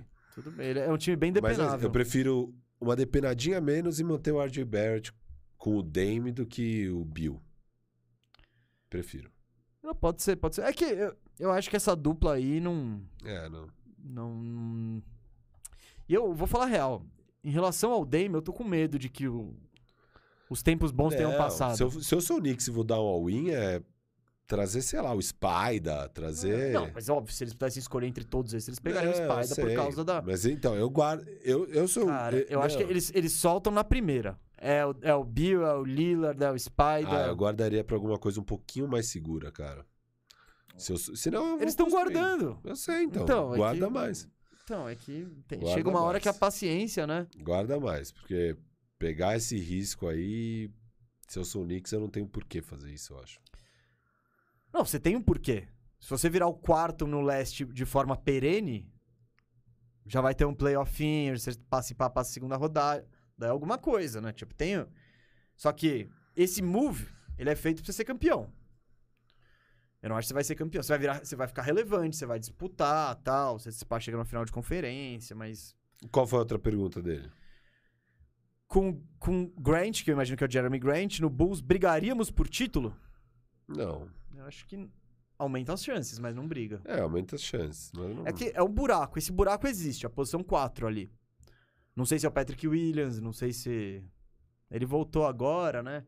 O Patrick Williams era tratado como intocável, tá ligado? Ah, mas, tipo, eu gosto de Jeremy Grant no Bulls. Eu acho que ele é bem esse perfil de jogador que o Bulls tá contratando. Veterano, tá? Uma posição que não tem muita. não- embora não seja o 4 gigante, é um- É, então, eu queria mais tamanho aí. Se eu fosse pegar esse 4. Mas você precisa de agilidade também, porque seu pivô é o Vult, né? Você pegar um 4 muito pesado. Então, eu acho Não que. é fácil. É, eu não daria, eu não daria um caminhão de coisa pelo Jeremy Grant, não, mas eu acho que ele melhora o Bulls. Não, melhora. e eu acho que o Bulls tem que melhorar. dúvida. Melhora sem dúvida. Tem mais um superchat aqui. Vou procurar, vou caçar aqui, ó. Não é um superchat, é só uma contribuição do Maxwell Benzi. Grande Maxwell. Ah, não, mas embaixo tem o pedido aqui, tem o pedido. Então, ó, manda um abraço pro Eric Panda Fontes, que faz aniversário. Grande abraço pro Eric Panda Fontes. Eric Panda Fontes, parabéns, um abraço, feliz aniversário, que seu dia seja muito especial e você tenha aí um ano de glórias. E, e não é só isso. Ele é uma lenda do basquete de Uberaba. Um ala de força com chute de três, estilo Novitsky. Cê é, lou- cê é louco, tio. Ô, vem jogar aí Vem no jogar. Zilda com a gente, Panda. É, Panda, vem, vem botar o Firu no bolso. É a moda do momento. Não. Não, porque terça-feira jogamos com J Plays, é... Yuri Fonseca. O e Robert grande- do camisa Isso, 23, Robert o Jonas da 23, NBA. Jonas da NBA. Grande elenco lá no Ibira. E eu tive uma grande atuação mesmo. Foi curioso. Todos os lances que eu vi, você errou. Mas você falou que todos que eu não vi, você acertou. Eu não sei, eu não fiquei olhando, eu não tava jogando, eu não ficava olhando. Eu fiz uma cesta. Mesmo você viu ou não viu? Não, então. eu- Não, eu tô te falando que eu vi. Eu, eu não tô curioso, você o mentiu. curioso é você, numa tarde de grande atuação minha, chegar no final e falar que não viu nada. Isso que é o curioso. Não, eu tava, eu tava arremessando na outra cesta, eu tava Ah, trocando beleza. ideia com o Jota, com o Robert. Mas o curioso é você ter visto só os erros. Eu joguei é que um muito deles bem. foi no meu time, né? Inclusive que nos custou. Foi a jogada final ali. Mas você também errou. Eu me dei o luxo. Mas eu, eu, eu mexi a bola, pelo menos. É, mas eu que peguei o rebote. Eu que briguei pra pegar o rebote. Eu falei, mas não Você importa. que brigou pra pegar o Olha o seu tamanho, rapaz. Se você não, você não brigar pra pegar o rebote, eu e o Jonas não vamos pegar. O importante é. Sabe o que é o importante? Eu tava lá esperando. é, Eu tava lá esperando. Eu tava de próximo, né? Você devia estar jogando. Mas eu não ta- eu não tava jogos. prestando atenção, né? Tava lá trocando ideia com o Jota e tal. Ah, é. Aí do nada, mano. Ô, mesa! Mesa! Aí olha, vem um, vem, um cara vindo em minha direção, assim, segurando um fone de ouvido. Mesa, mesa! Eu não entendo direito, né? E sempre que me chamam assim, eu não sei se eu conheço a pessoa ou se. Então eu fico sempre numa situação meio. É, a gente meio, ainda acha que é alguém que te conhece. É, raro. é, exato. Aí. Aí o cara chega, me dá o fone, ele fala, ouve aí. Aí eu botei, ele tava ouvindo a gente. Que Terça louco. tarde no Ibirapuera, correndo. Então, ó, Diego, abração, tamo junto. Eu acho que seu nome é Diego. Se não for, cara, mil desculpas mesmo, porque eu sou péssimo nisso, eu não tô acostumado com a fama, mas eu tenho quase certeza que é. E o Firu, eu falei logo depois pro Firu. Eu falei, pô, aconteceu isso, isso, isso, o nome do cara é Diego, me ajuda a lembrar. Você lembrou?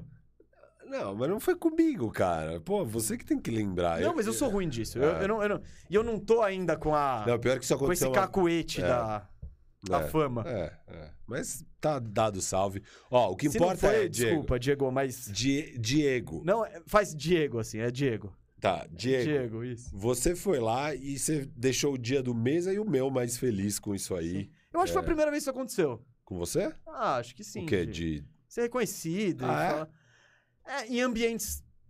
Tipo, que nem a gente vai jogar no Zilda. Já Não, colou gente que, tipo, e aí, mesa, beleza? Só que eu acho que era gente que veio porque a gente. Não, Não, que a acho gente que tava não, acho falando. não, acho que era só gente que tava. E teve no, no BSOP, não teve alguém que te conheceu lá? Não? Que, que eu cumprimentei ali na entrada? Ah, não sei, não teve um cara que. Não, aquilo lá era o Heitor, que era assessor de imprensa ah, do é, BSOP. teve isso, teve isso, é verdade. Conheço de, de outros Beleza. BSOPs. É muita bagagem de pôquer nessa vida. Eu não vou mandar abraço pro Heitor, porque ele já falou que ele não acompanha muito basquete, não. Então... Mas o Heitor é firmeza, firmeza. Ó, putz, o programa tá chegando na reta final aqui. Só, eu só queria responder essa. Rafa, aqui, ó. Firu e mesa, quais as características de jogo mais fortes de vocês? Eu, eu, eu espelho muito meu jogo no, no, no Curry. Então, tem dia que eu tô Curry, tem dia que eu tô Perry Mills. Mas aí varia. E o Perry Mills na fase, Na fase atual. Na fase, é, não é. do começo da temporada. Não, mas o Mesa, pro nosso nível ali, o Mesa é fantástico, sério mesmo. Fantástico cara. é muito, vai. Não, pro nosso nível é Você fantástico. acha que eu sou o melhor da galera do Zilda? Tira o DPC. Ah, é, é, é. Acho que é. E você tá em que posição? Segundo, mais fácil. Não precisa ser humilde. Não precisa ser humilde. Eu achava que eu tava em segundo, Hum. mas eu acho que o Yuri tava escondendo o jogo. Ah. Eu acho que o Yuri é melhor que eu também. É? Ah, eu acho. Ele, porra, eu só consigo ir bem lá no garrafão. E quando ele vai pro garrafão também, ele acaba comigo. Então eu acho que ele é melhor que eu, ué. Mas eu, eu fui bem, eu, eu tô bem, né, no geral, assim. Não, não, você tá, você tá. Ah, tô bem. O Firu, ele tem um jogo pouco convencional, digamos assim. Você olha, você fala, que horror. Mas aí às vezes a bola cai. Funciona. Funciona, funciona. Umas infiltração meio. Aí quando ele quer sofisticar, é usar uma esquerdinha, puxar aquele contra-ataque, dar o giro. Aí ele se perde um pouco. Mas quando ele fica no, no feijão com arroz dele, é, é legal. né? Ele tem sérias dificuldades com pessoas do tamanho dele ou maiores. Que ele tá acostumado a jogar com Com sérias dificuldades, não. algumas dificuldades. Ah, não. Maiores dificuldades. Ah, Você cresceu. Você cresceu jogando comigo, com o Cauê. Você Claro, sempre tinha uma vantagem de 10 Não. centímetros acima de todo mundo. Bom, o dia que a gente jogou com o cara de dois metros, era difícil eu conseguir pegar um rebote, era difícil. Eu fiz, eu, eu fiz umas bolas na frente do, É. do grandão ali. É. Mas, ó, que- amanhã tem, será? Tomara. Tomara. Amanhã tem ali no Zilda Natel 9h30, se não chover. Vamos chamar os, os oreiudos aí do área restritiva, o Yuri, o Vavo, DPC, convocar o Luizinho de novo da TNT. Mas aí, meu jogo é inspirado em quem? Eu achei que você, que você ia falar que é o Joker. Você Então- todo dia tá falando isso? Ah, o Joker. É, então, eu não sei se eu falo isso pra te dar moral ou pra tirar um pouco sua moral do tipo, mano, você acha que é é o Joker? Joker. É. Para com isso. Boa, Joker. Belo girinho e gancho e. Pô, boa, Joker. Belo contra-ataque. Não, o meu, o meu jogo é meio Armando Bacon. Arma... Da hora, velho. Se você for... Cara, se for assim, eu já te falei que você tem que treinar. Não é ficar lá duas horas chutando bola de três. Você tem que treinar, ó, de esquerda, girou pra, gira pra esquerda, finaliza de esquerda, gira pra direita, finaliza de direita. Tá ligado? Você tem que treinar. Aí você vai indo pra trás, tá ligado? Eu, que não tenho, eu sou mais desprovido de tamanho, eu já precisei começar arremessando de trás. Aí meu jogo é o contrário. A partir do momento que a galera tá respeitando eu arremessar de longe, Não. aí eu vou batendo pra dentro. Na terça-feira, o meu mid-range tava caindo tudo, tudo, tudo, E eu fui, tipo, Giannis no jogo 7, jogo 6 das finais, eu fiz, tipo, 15 de 17 lances livres. Eu tava absurdo no lance livre. Os caras. Ó, os caras aqui, ó, o Marcelo Thomas aqui falando que eu sou o Fournier. Eu sou o Fournier do início. É o Fournier Ecstasy. É, não, não, mas não é Fournier. O Fournier, eu, o Fournier, eu fico mais com a bola na mão do que o Fournier, assim. É, então não... não. E, o, e o Walter Santos, Firu seria um Looney? Uou. não, não. Pro nosso nível, Pro nosso nível, não. eu tenho mais impacto que o Looney. Pro Você tem mais repertório ofensivo que o Looney. nível. Também, também. E talvez um pouco menor defensivo. Talvez. Talvez, talvez. Mas é isso, gente. Vamos lá. No pique aqui, ó. No pique que o, pro- o tempo urge aqui, ó. Já manda aí. Já manda, ó, Firu e Mesa, o clima tá igual Cheque Kobe 2004. Acho que o pessoal acha que o clima tá ruim. Vocês não sabem, nossa, a gente... Quando a gente joga junto no Zilda, a gente raramente perde. É, engraçado verdade, isso. É verdade. E quando eu comecei a jogar lá, eu falei, puta, jogar com Marquinhos, Marcílio, Yuri, fudeu, a mano. gente já toma pau. Só, só pau, só pau e não, mano. ganhou bastante. É, não, nosso, nosso Ah, o basquetebol... Yuri aí- tem dificuldade, dificultado muito minha vida e. Difícil, o cara é forte, bicho. O cara é, Porra, Yuri, é... o cara é grande. Então, ali, ele vai me tirando, eu não consigo voltar. Daí tem que dar a volta nele pra tentar, o rebote não, não chego mais e é difícil. Preciso criar novas estratégias pra enfrentar o Yuri. É isso, mas amanhã talvez surjam outras aí. Galera, daqui a pouco tem Momento Descomplica oferecido pelo Vinho 22, tá? A gente só vai falar do Most Improved Player. E aí a gente vai responder o Momento Descomplica. E vamos pro MVP e ao NBA e essa coisa maravilhosa aí.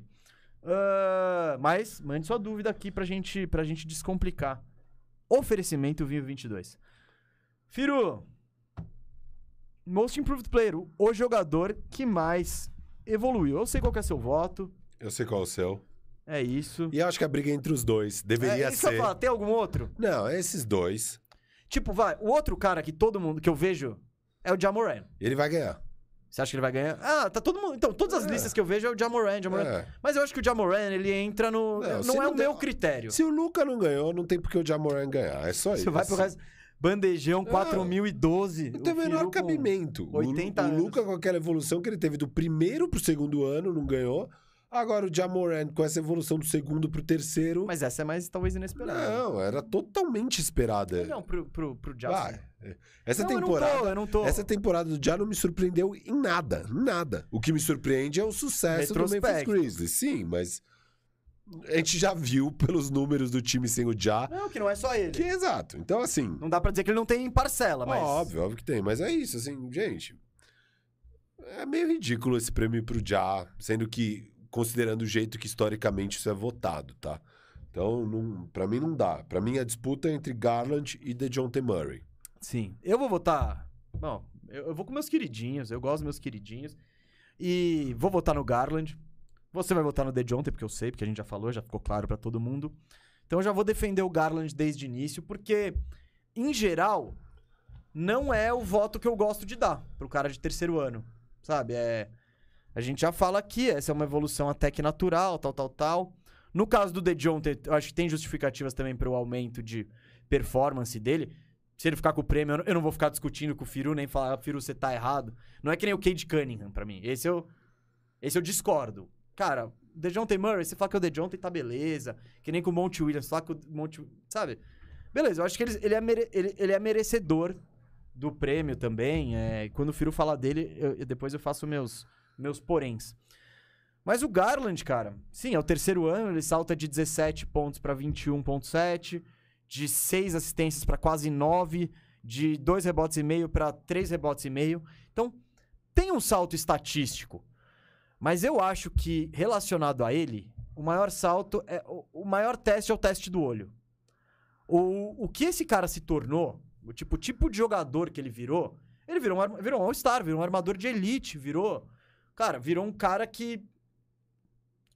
É um top 10 da NBA com certeza, talvez um top 5 da posição. É que essa posição é embaçada, e se for botar Lu, sabe? Tipo, não, não vou entrar nessa discussão agora. Mas ele é um cara que você vai, você vai citar os grandes armadores da NBA hoje, os melhores, visando o futuro, você não tem como não citá-lo. E ele tem uma coisa do armador que eu gosto muito, que é a medida certa entre marcar pontos e envolver seus companheiros. Ele tá sempre procurando passe, sempre procurando passe. Mas, cara, ele joga num time que é muito limitado ofensivamente. Muito, assim.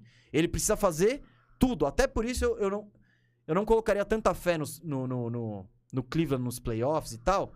Porque as defesas, vai, vai todo mundo montar no Garland e falar, ô Coro, da hora, faz o que quiser aí. Marca, né? Você vai chutar de três, chuta. Então é. Eu ai- ainda acho que seria, seria mais, talvez mais fácil planejar contra ele. Mas eu gostei muito que ele deu esse salto e alcançou esse patamar de tipo de um All-Star, de um armador de elite na liga. E era o. pat- E era o. E, e aí, pô, pra botar no Most Improved. No início da temporada, eu já, já gostava muito dele, já tinha elogiado, tal, tal, tal. Não vou dizer que eu vi isso chegando, porque.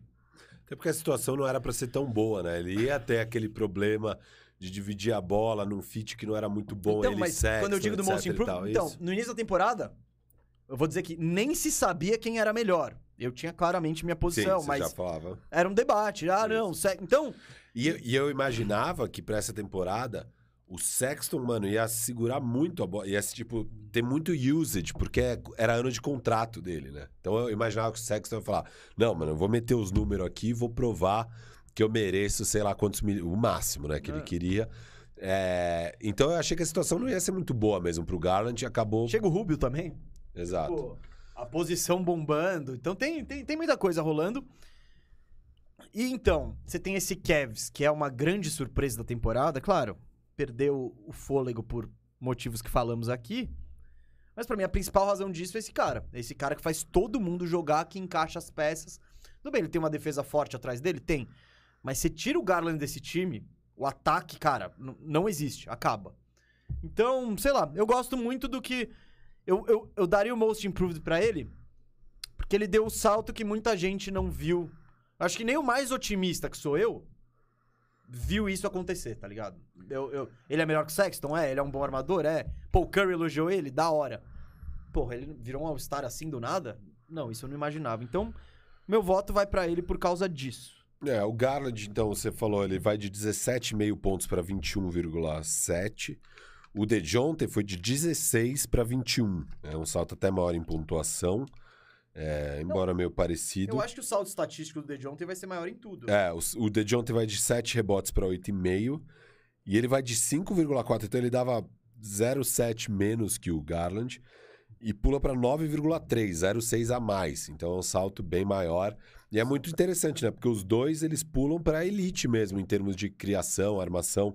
O, o DeJounte é o quarto em assistências por jogo e o Garland virou o sexto em assistências por jogo. É, eu acho um pouco impressionante que o DeJounte consiga fazer isso no Spurs, Porque não é fácil você conseguir dar nove assistências ali no Spurs. É, eu acho que, porra, se você é o quarto cara que dá mais assistências na NBA, enquanto você tem esse papel de pontuar, de pegar rebote, de ser o principal jogador defensivo do time, e ele é um baita defensor, o de John T. Murray. É, eu acho que é bem impressionante que ele consiga ser o quarto melhor em assistência por jogo. Eu acho que ele atinge.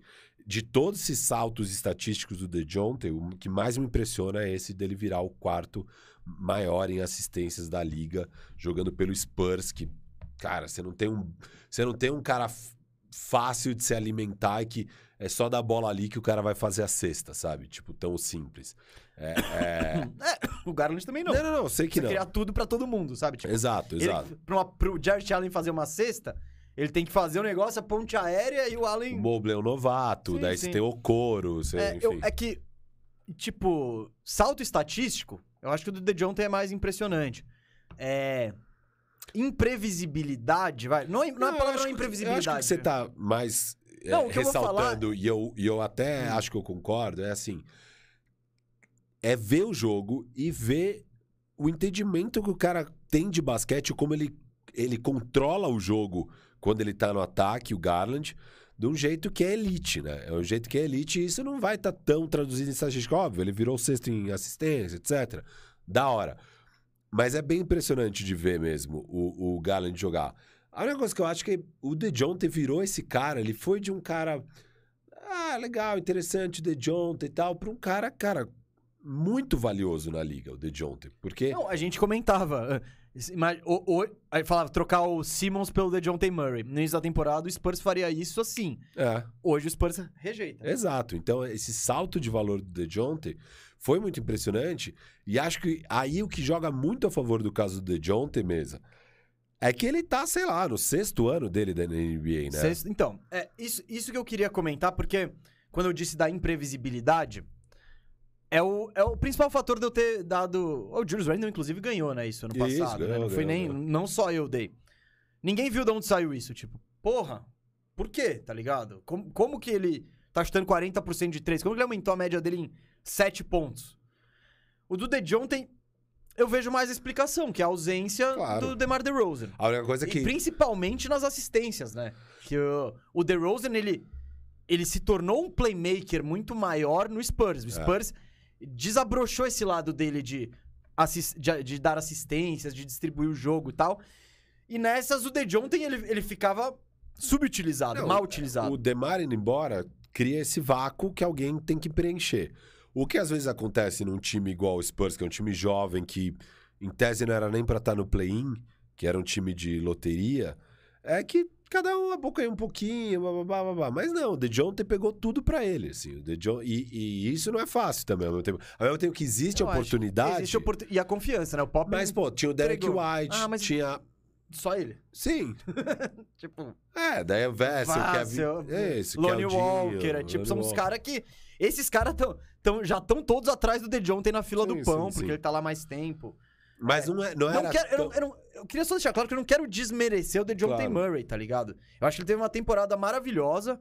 Ele se firmou como esse cara, esse cara two-way bom, sabe? Que Um cara que é bom defensivamente, no ataque tem um papel importantíssimo, defensor tal. É só que, sei lá, eu, gosto, eu gostei mais do impacto do Garland. O, o recorde, tipo, ah, me levou o Spurs pro play-in. 34-45 também não é o.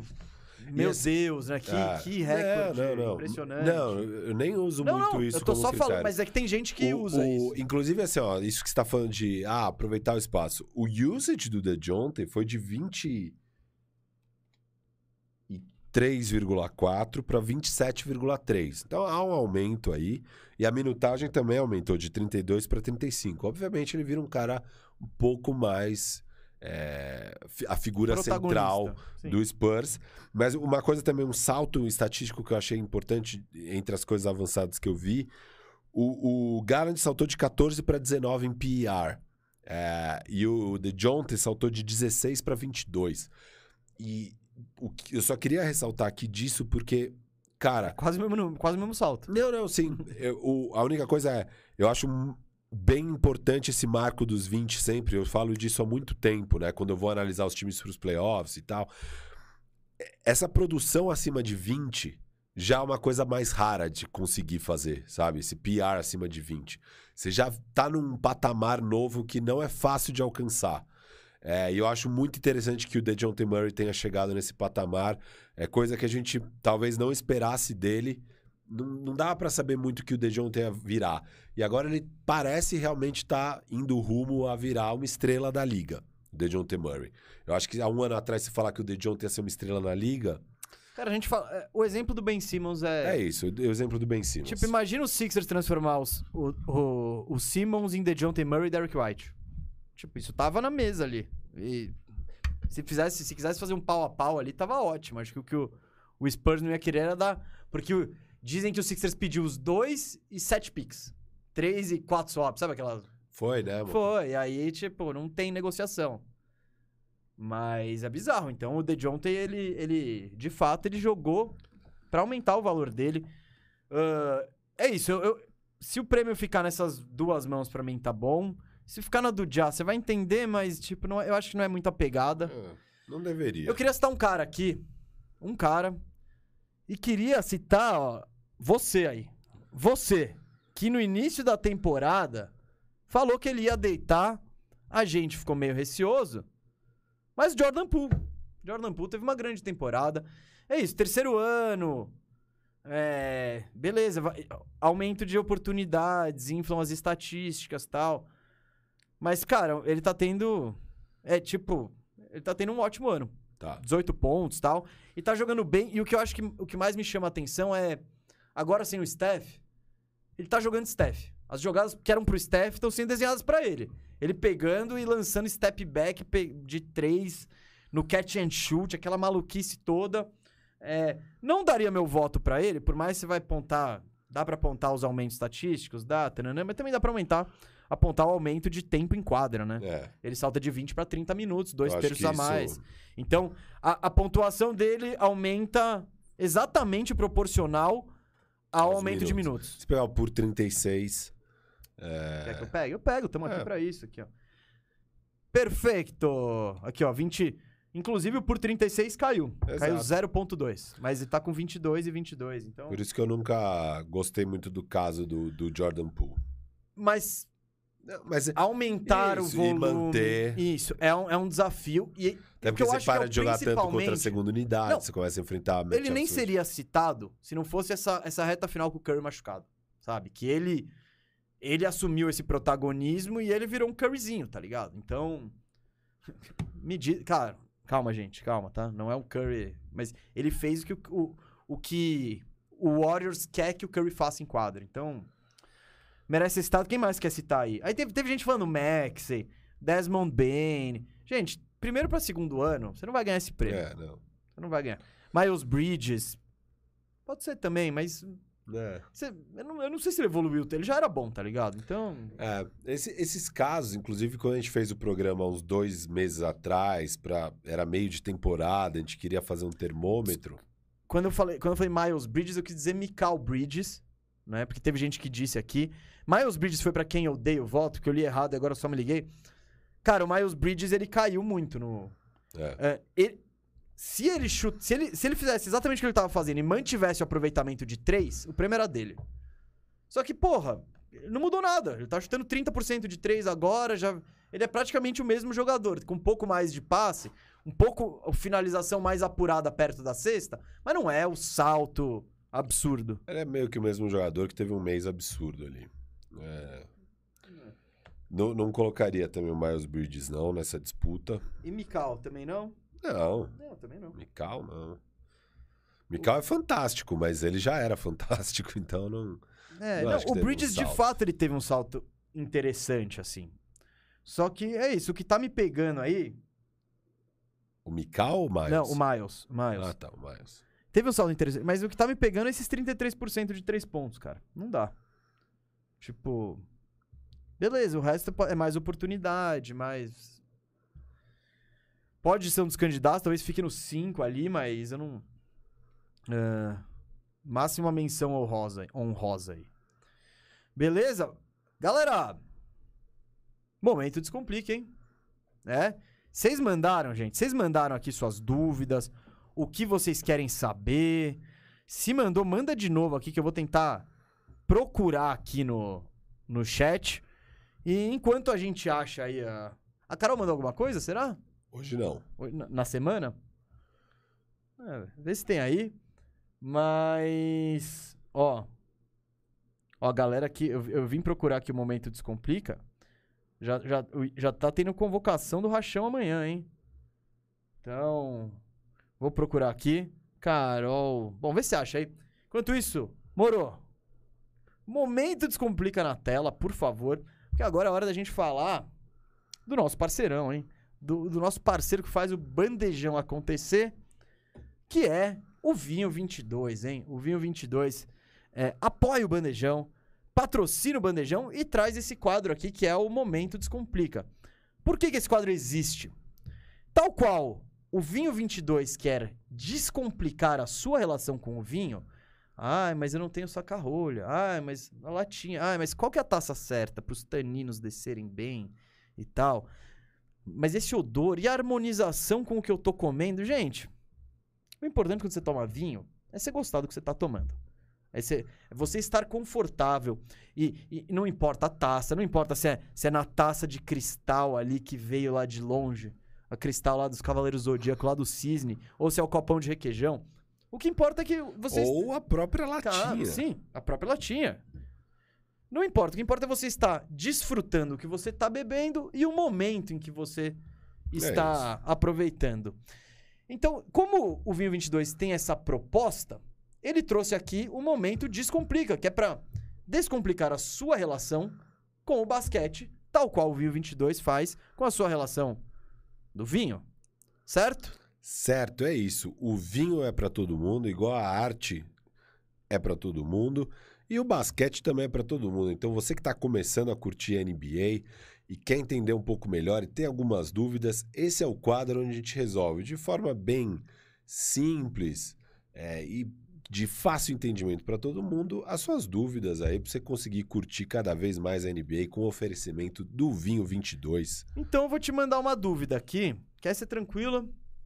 Que é do Gabriel Evangelista. Ele quer, ele quer que você explique a área restritiva. A área restritiva. Isso. Tá. Que, mas explicar o quê? O que, que é isso? Cara, seria legal trazer quando foi criada. E, e se eu não me engano, foi por causa do George Mikan? Hum, aí eu já não sei. Hum, eu queria trazer um pouco desse contexto. Bom, mas assim. Explica o que é. Tá. Explica o que. Área restritiva. Você tem o garrafão e dentro do garrafão tem aquele círculo desenhado. Semicírculo. É. Tá. Um pouco mais que semi, vai. É, é quase um círculo que fica bem ali na região do aro.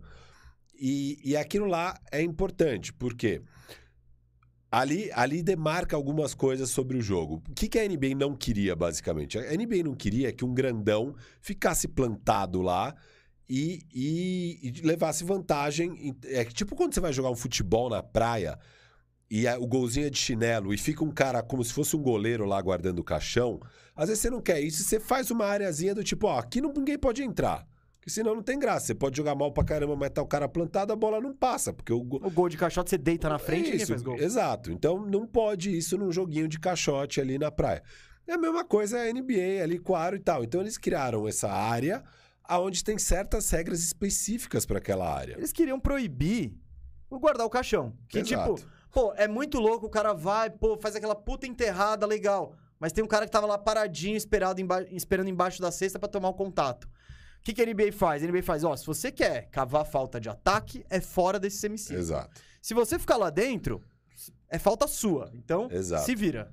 Então, você quer tanto que muitas vezes tá vindo a infiltração, o jogador de defesa, para tentar parar o ataque, ele vai ter duas alternativas.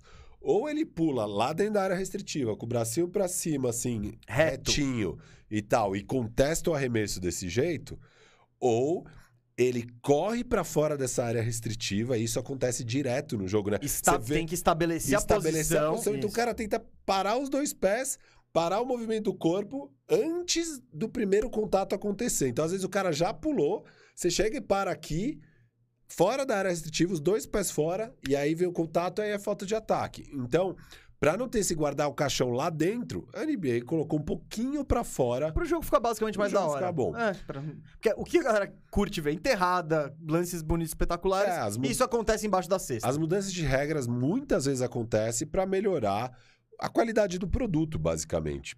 É, então, pô, o próprio shot clock, várias coisas assim você vai vendo.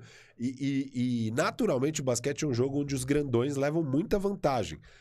E muitas vezes a NBA cria regras pra diminuir as vantagens desses grandões e deixar o jogo mais dinâmico. E a área restritiva foi uma dessas grandes mudanças aí que aconteceu.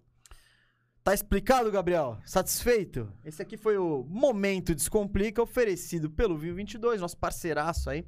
Você tem aqui embaixo o link pra comprar o seu Vinho 22, acho que deve ter cupom de desconto. Decidinha, dá uma decidinha aqui. Quase certeza que foi por causa do George Mikan, Mikan é, pivô do Minneapolis Lakers, que ganhou um monte de título e dominou o começo da NBA lá. É, pode não ter sido por causa dele, pode ter sido por causa do Wilt, não tenho certeza. E você quer saber isso, é muito legal ali o, no Basquete FM, eles fizeram a evolução das posições.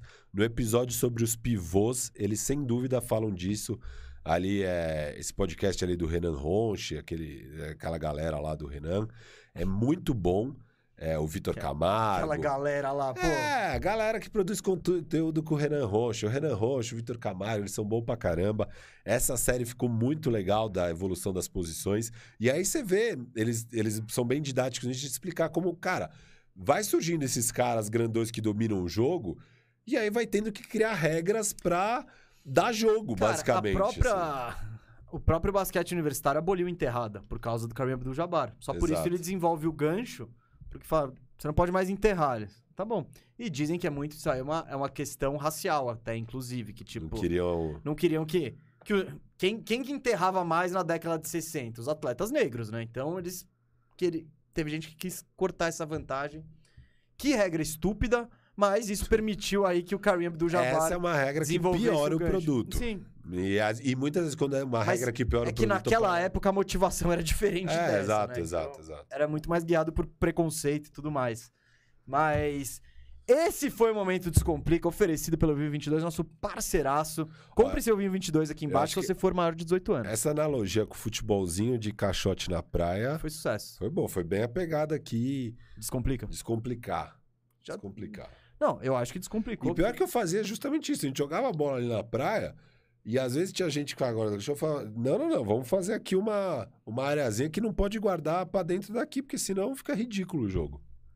Faz tempo que eu não jogo bola na praia, hein? Putz, saudade. Eu Faz nunca muito gostei tempo. muito. Eu acho o pior terreno. Ah, eu amava, cara. É, pra quem tem menos habilidade é mais fácil.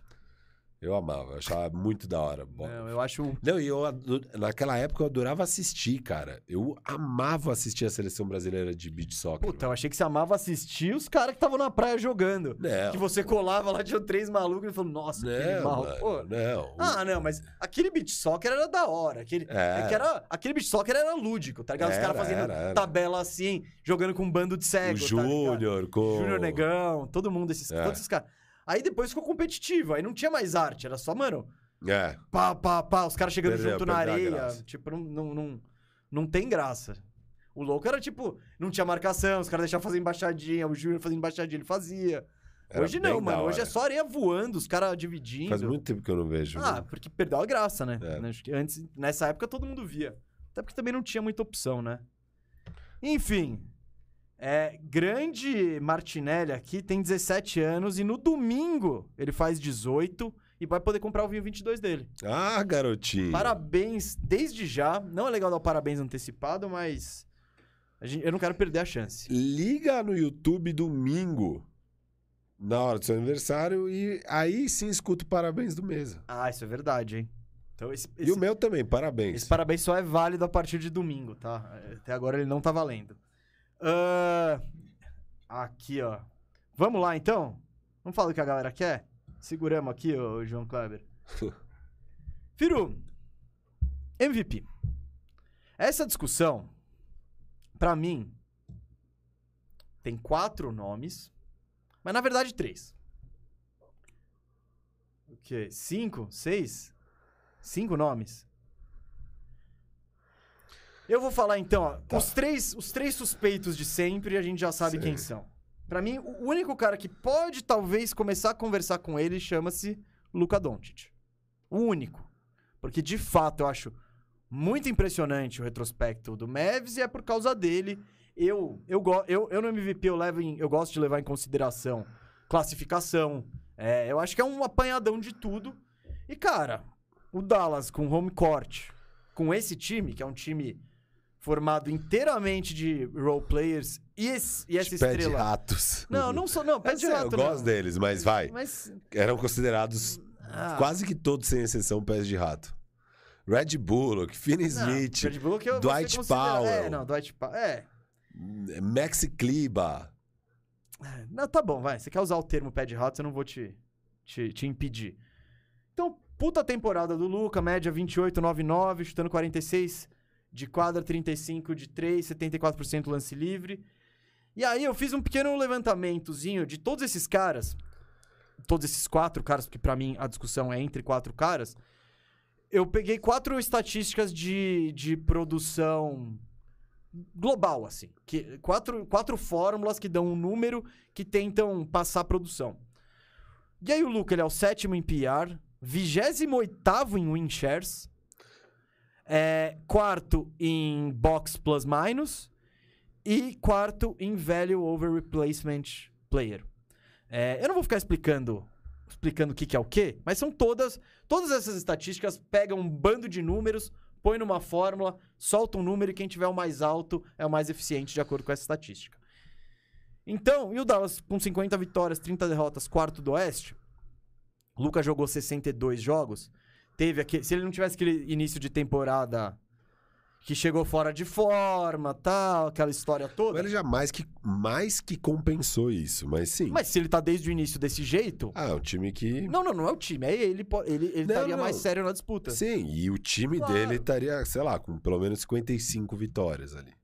Luca, fica a lição aí. Levar a sério desde o começo, tá? Que ano que vem, se passa, você leva. Quem que é o seu outro cara que você tá considerando além dos, dos suspeitos de sempre? É que você falou assim, que pra você é três e dá pra entrar o quarto. Pra mim, na verdade, assim, são cinco, mas é um em uma prateleira e depois vem os quatro que dá pra argumentar o que você quiser ali. A gente já sabe quem são os três. Você tem o Luca nesse seu cinco. Tá faltando um, que é o, Booker. Ah, Exato. não consigo. Cara, assim. Isso é muito porque é como funciona a NBA. A NBA é o, me- o melhor time. E às vezes um time que tá com. O, o Phoenix vai. Se ganhar essas últimas duas, vai pra 65 vitórias, que dá quase 80%. 79, sei lá o quê.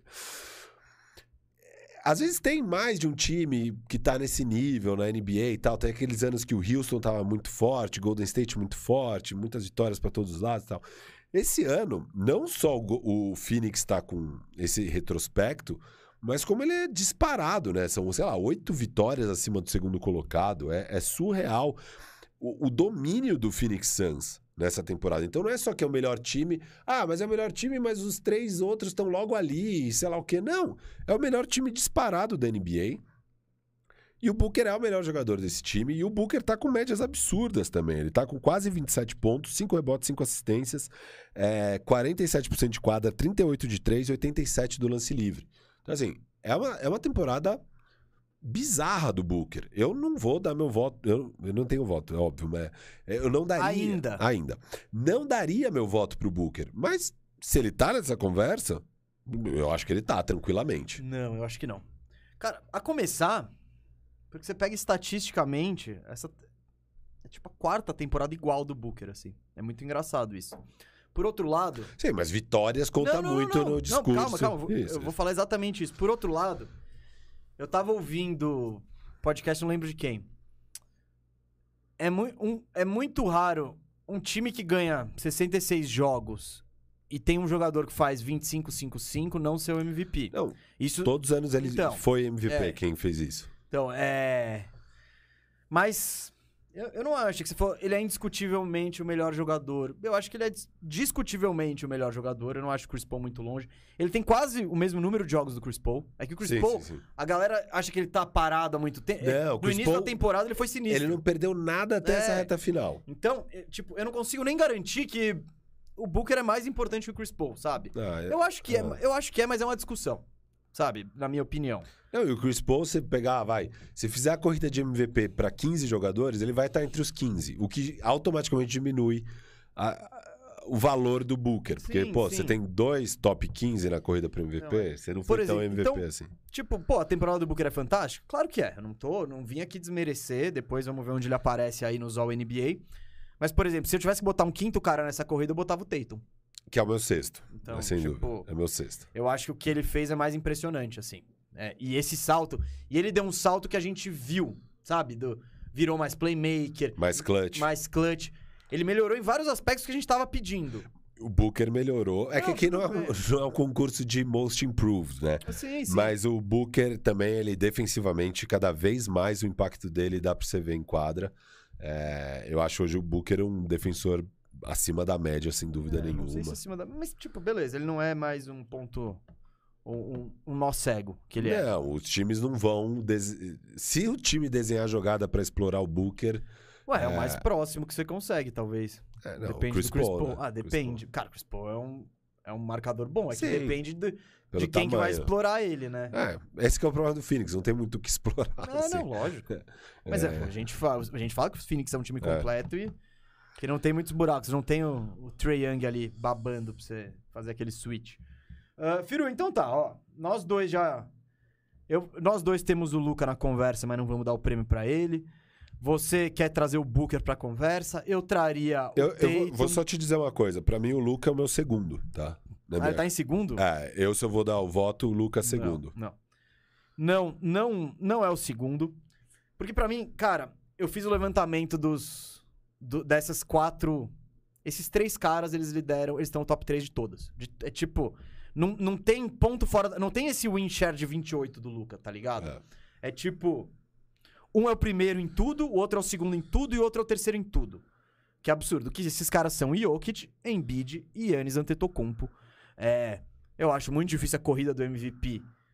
O, o top 3 não ser esse. Não, vai ser, vai ser. Então, eu acho muito difícil.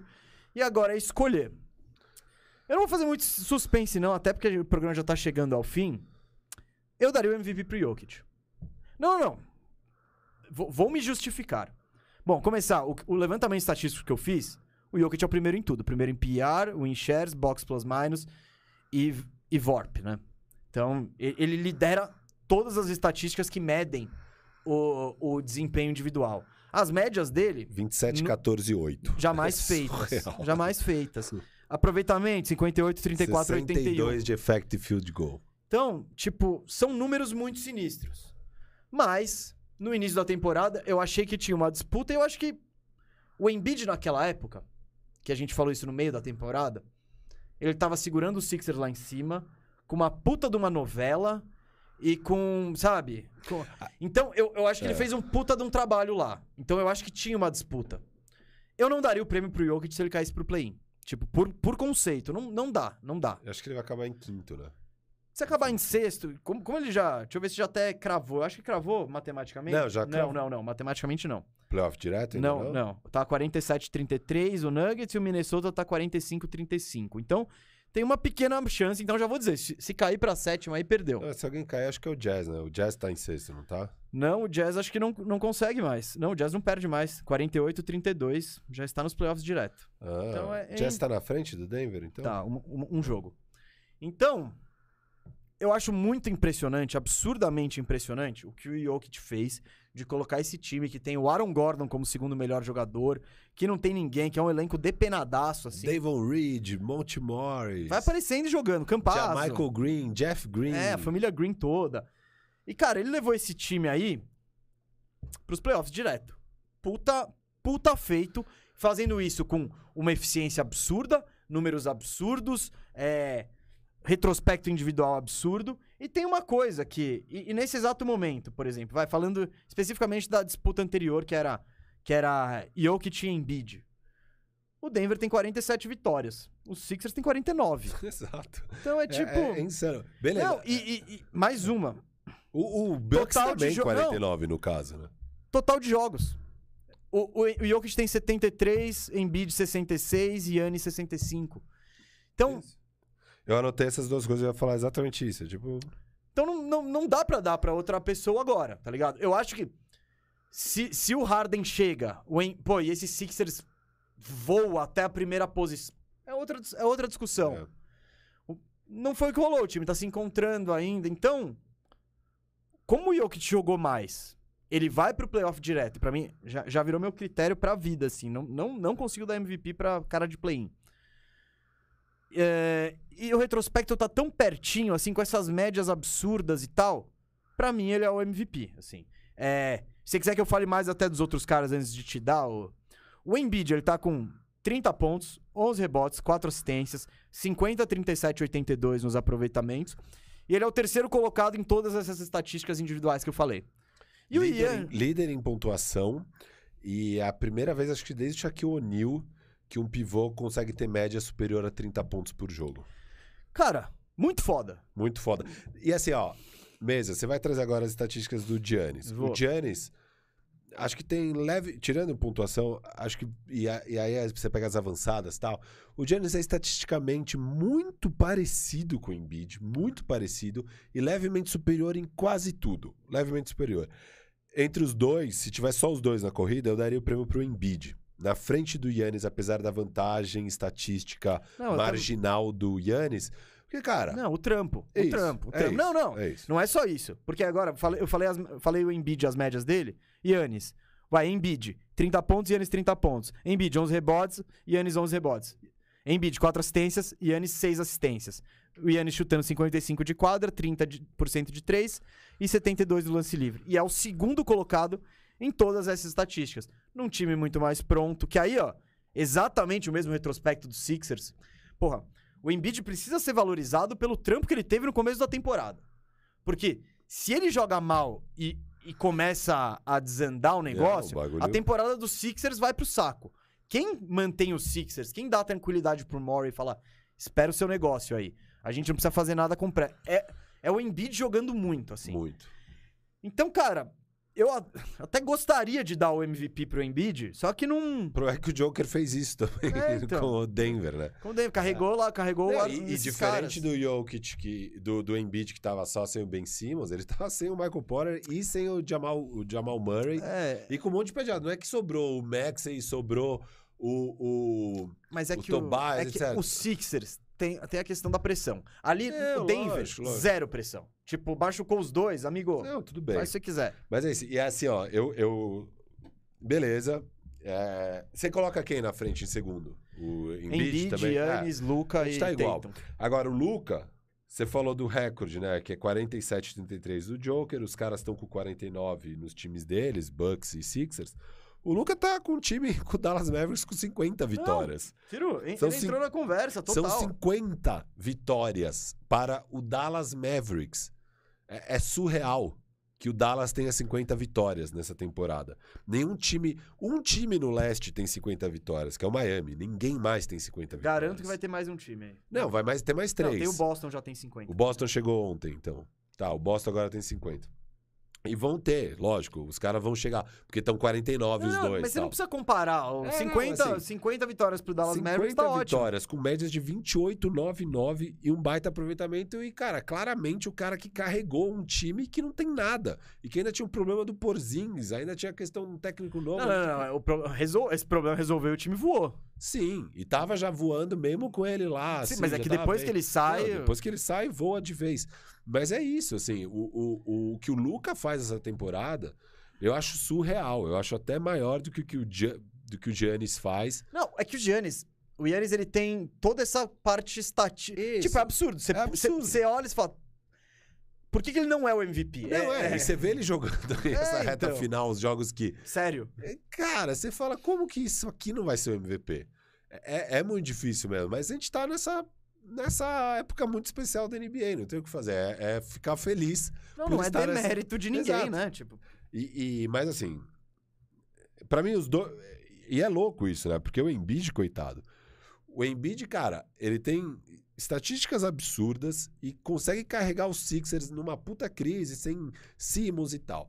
Só que você pega esse argumento da- do, do carregar o time, pô, o Luca também carregou e até além. O, o... digo mais. É uma característica do, MV do, prêmio MVP MVP, carregar. carregar. o time. O Luca carregou até mais. O Joker também carregou até mais. Então essa narrativa já ferra pra ele. As estatísticas. O, o Giannis é levemente superior ao Embiid em todas as estatísticas. Então também meio que ferra pra ele. Então, sinto muito, sabe, Embiid. Mas é. Pra mim, o Embiid é o terceiro. A minha, o meu voto. é, são cinco votos que a Cinco galera votos, dá. cinco votos. Meu primeiro voto é Joker, meu segundo voto é Luca, meu terceiro voto é Embiid, meu quarto voto é Giannis, meu quinto voto é o Booker. Bom, eu vou repassar o meu aqui. Eu tô com Jokic, Embiid, Yannis, Luca e Tatum. Zero amor pro Booker. Zero amor, não, é. Não. Vamos falar de amor agora, então. Primeiro time é o NBA. Boa. Pra mim, Jokic, Yannis, Tatum, Luca e Booker. Gabarito, não tem? Pra mim é. Tipo, não... Então, Ah, ele- é. eu, eu queria... Foi muito difícil... Não, quer dizer, não foi tão difícil assim. Mas essa vaga do Booker, o Jamoran e o Stephen Curry estavam namorando. É que as lesões deles no, no fim da temporada... E o Jamor, principalmente... Mas o Ja mesmo... Eu falo, ah, machucado eu vou dar pra ele.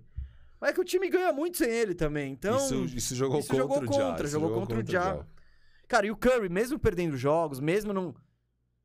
Ele é absurdo, assim, tipo. É. O que Ele, joga ele contra o Curry. mal, o que mesmo joga- o Curry chutando mal, o É. time. ele, ele, ele desequilibra o time adversário. O que joga contra o Curry é a queda de rendimento dele sem o Draymond Green ali naquela época. Que no também- desse ano. Ah, eu não, eu não digo joga contra o Curry, mas, tipo, pô, você tá exigindo que ele faça mais ainda. Não, não, mas, puta, a queda de aproveitamento, a queda de tudo. Sim, mas o sabe? Draymond Green é o armador dele. Você tem que É, pensar sim. que. Pensa no contrário, que você tem o Stockton Malone, que é uma, é, é uma, expect- é uma perspectiva diferente. Pô, você tira o Stockton ali, o Malone ia ficar meio, porra. É que nessa NBA maluca, o Draymond Green é o Stockton ali do- dos caras. E, e você vê ele jogando, você vê o primeiro jogo que o Draymond Green volta, que o Curry faz, sei lá, 40 e tantos. É. É. é, eu, eu não, eu não quero pegar contra o Curry a dependência dele e, tipo, você pensar. Pensa no inverso. O que o Curry faz pra vida do Draymond Green? O Não. Draymond Green é um jogador ofensivo que não, não olha pra cesta, tá ligado? Só que ele tem esse entrosamento e essa. Então eu. Mas tô feliz que você chegou a essa conclusão. A gente tá com o primeiro time igualzinho. Ah, cara. O... Eu acho que a partir do segundo começa a dar discussão. Posso falar o meu? O seu? Segundo Pode, time? Ou pode. você acha que a gente tem que debruçar um pouco nesse primeiro time? Não, não, a gente já falou. Desses cinco caras a gente já falou. É. O Embiid não colocamos porque não, não- historicamente não, não fazem isso. Tipo, Teve um ano, 94, eu acho, mesa. Na corrida para MVP, dos seis primeiros, cinco eram pivôs. ah, E, Olá João, David Robinson, Patrick Ewing, isso. Pacha O'Neal e Michael Jordan. Era, tipo, Não, o Michael Jordan 94 tava não tava. fora. O Pippen ficou em terceiro. Ah, O Pippen é o único que não é pivô eu que acertei top esses? Eu, 5. eu acertei? Ah, esses quatro, certeza, né? Não sei, não sei, vou, vou procurar. O Barclay devia estar. E aí o tá, Shaq não, era devia estar. Não, o não, o Shaq Shaq Se era tava. noven- 94? É. Sou 95. Eu peguei aqui, ó, peguei aqui, ó. Não, é 94. É 94. Hakim, Robinson, Pippen, O'Neal e Ewing. Palmas pra mim. Aí, ó. Ah, o quê? Mas, pô, você me fala, e o mata Ewing, os de seja, 94. E aí, o que, que aconteceu com o Patrick Ewing, que ficou em quinto na corrida para MVP? Foi Ele não pegou nem ao NBA. Foi um all nada. Ele não pegou nem ao NBA. Por quê? Ah, que Não, injusto. não, pô. O quinto melhor jogador não vai ficar nem entre os 15. Não, porque são três Firu, pivôs. o- você pega a década de 60, o período Bill Russell e o Chamberlain, era sempre... Os dois eram provavelmente os melhores jogadores da liga. E sempre Top, tinha que que, é, top 5 com certeza e sempre caía um pro segundo time. Então, eu não vou Exato. dar... Eu não vou, não vou, não vou inventar... Não vou ser eu que vou inventar, não. E, e assim, eu acho que, gente, pra julgar quem foram os melhores da temporada, os cinco melhores da temporada, você vai pegar os cinco primeiros na corrida para MVP. Já tá lá onde tem isso. O, o, o All-NBA é outra coisa, é montar um time com dois armadores, dois alas e um pivô, beleza. É, é essa a regra. Então tem que ser esse o voto. Eu acho ridículo alguém querer colocar um dos dois como ala, porque tem que ter os dois. Porque, além de tudo, você ia criar uma distorção muito mais injusta na minha visão. Porque daí, do nada, você ia ter que ter Cat e Gobert de pivô. E aí você ia tirar um. Adebayo. Ou Adebayo, você ia tirar um ala. Um ala que poderia estar lá, entendeu? Ó, eu tô quase botando o Adebayo de ala, hein? Vou te dizer. Não, meu terceiro time eu não terminei ainda, Tá. tá? Segundo time, então. Segundo time, você quer... Eu... Ar- arma- Vamos começar por armação. Você botou Jai Curry? Não. Você adora fazer essas coisas, né? Não. Fala. Acabei do de Trae Young, cara.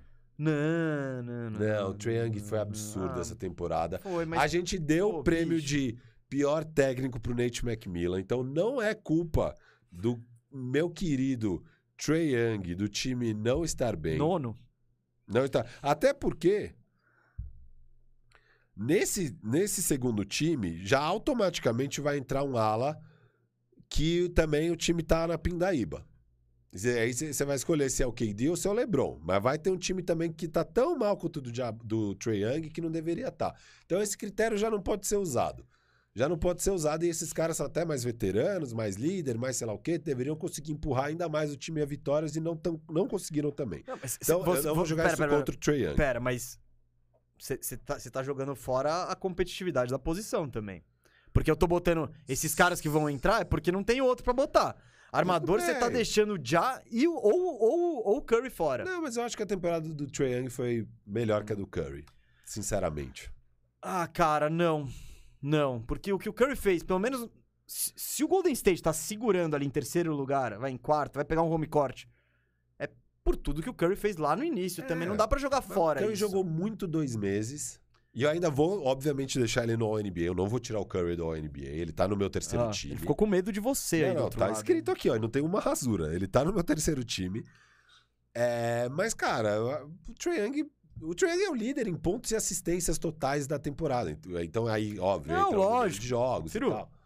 É, é surreal, É que sei a lá, produção o- do Trae Young é absurda. Não, é que, ele é- ele é. que o time foi tem uma aquela zona. defesa trágica, né? Que também vale ser citada, mas tudo bem. Bom, então...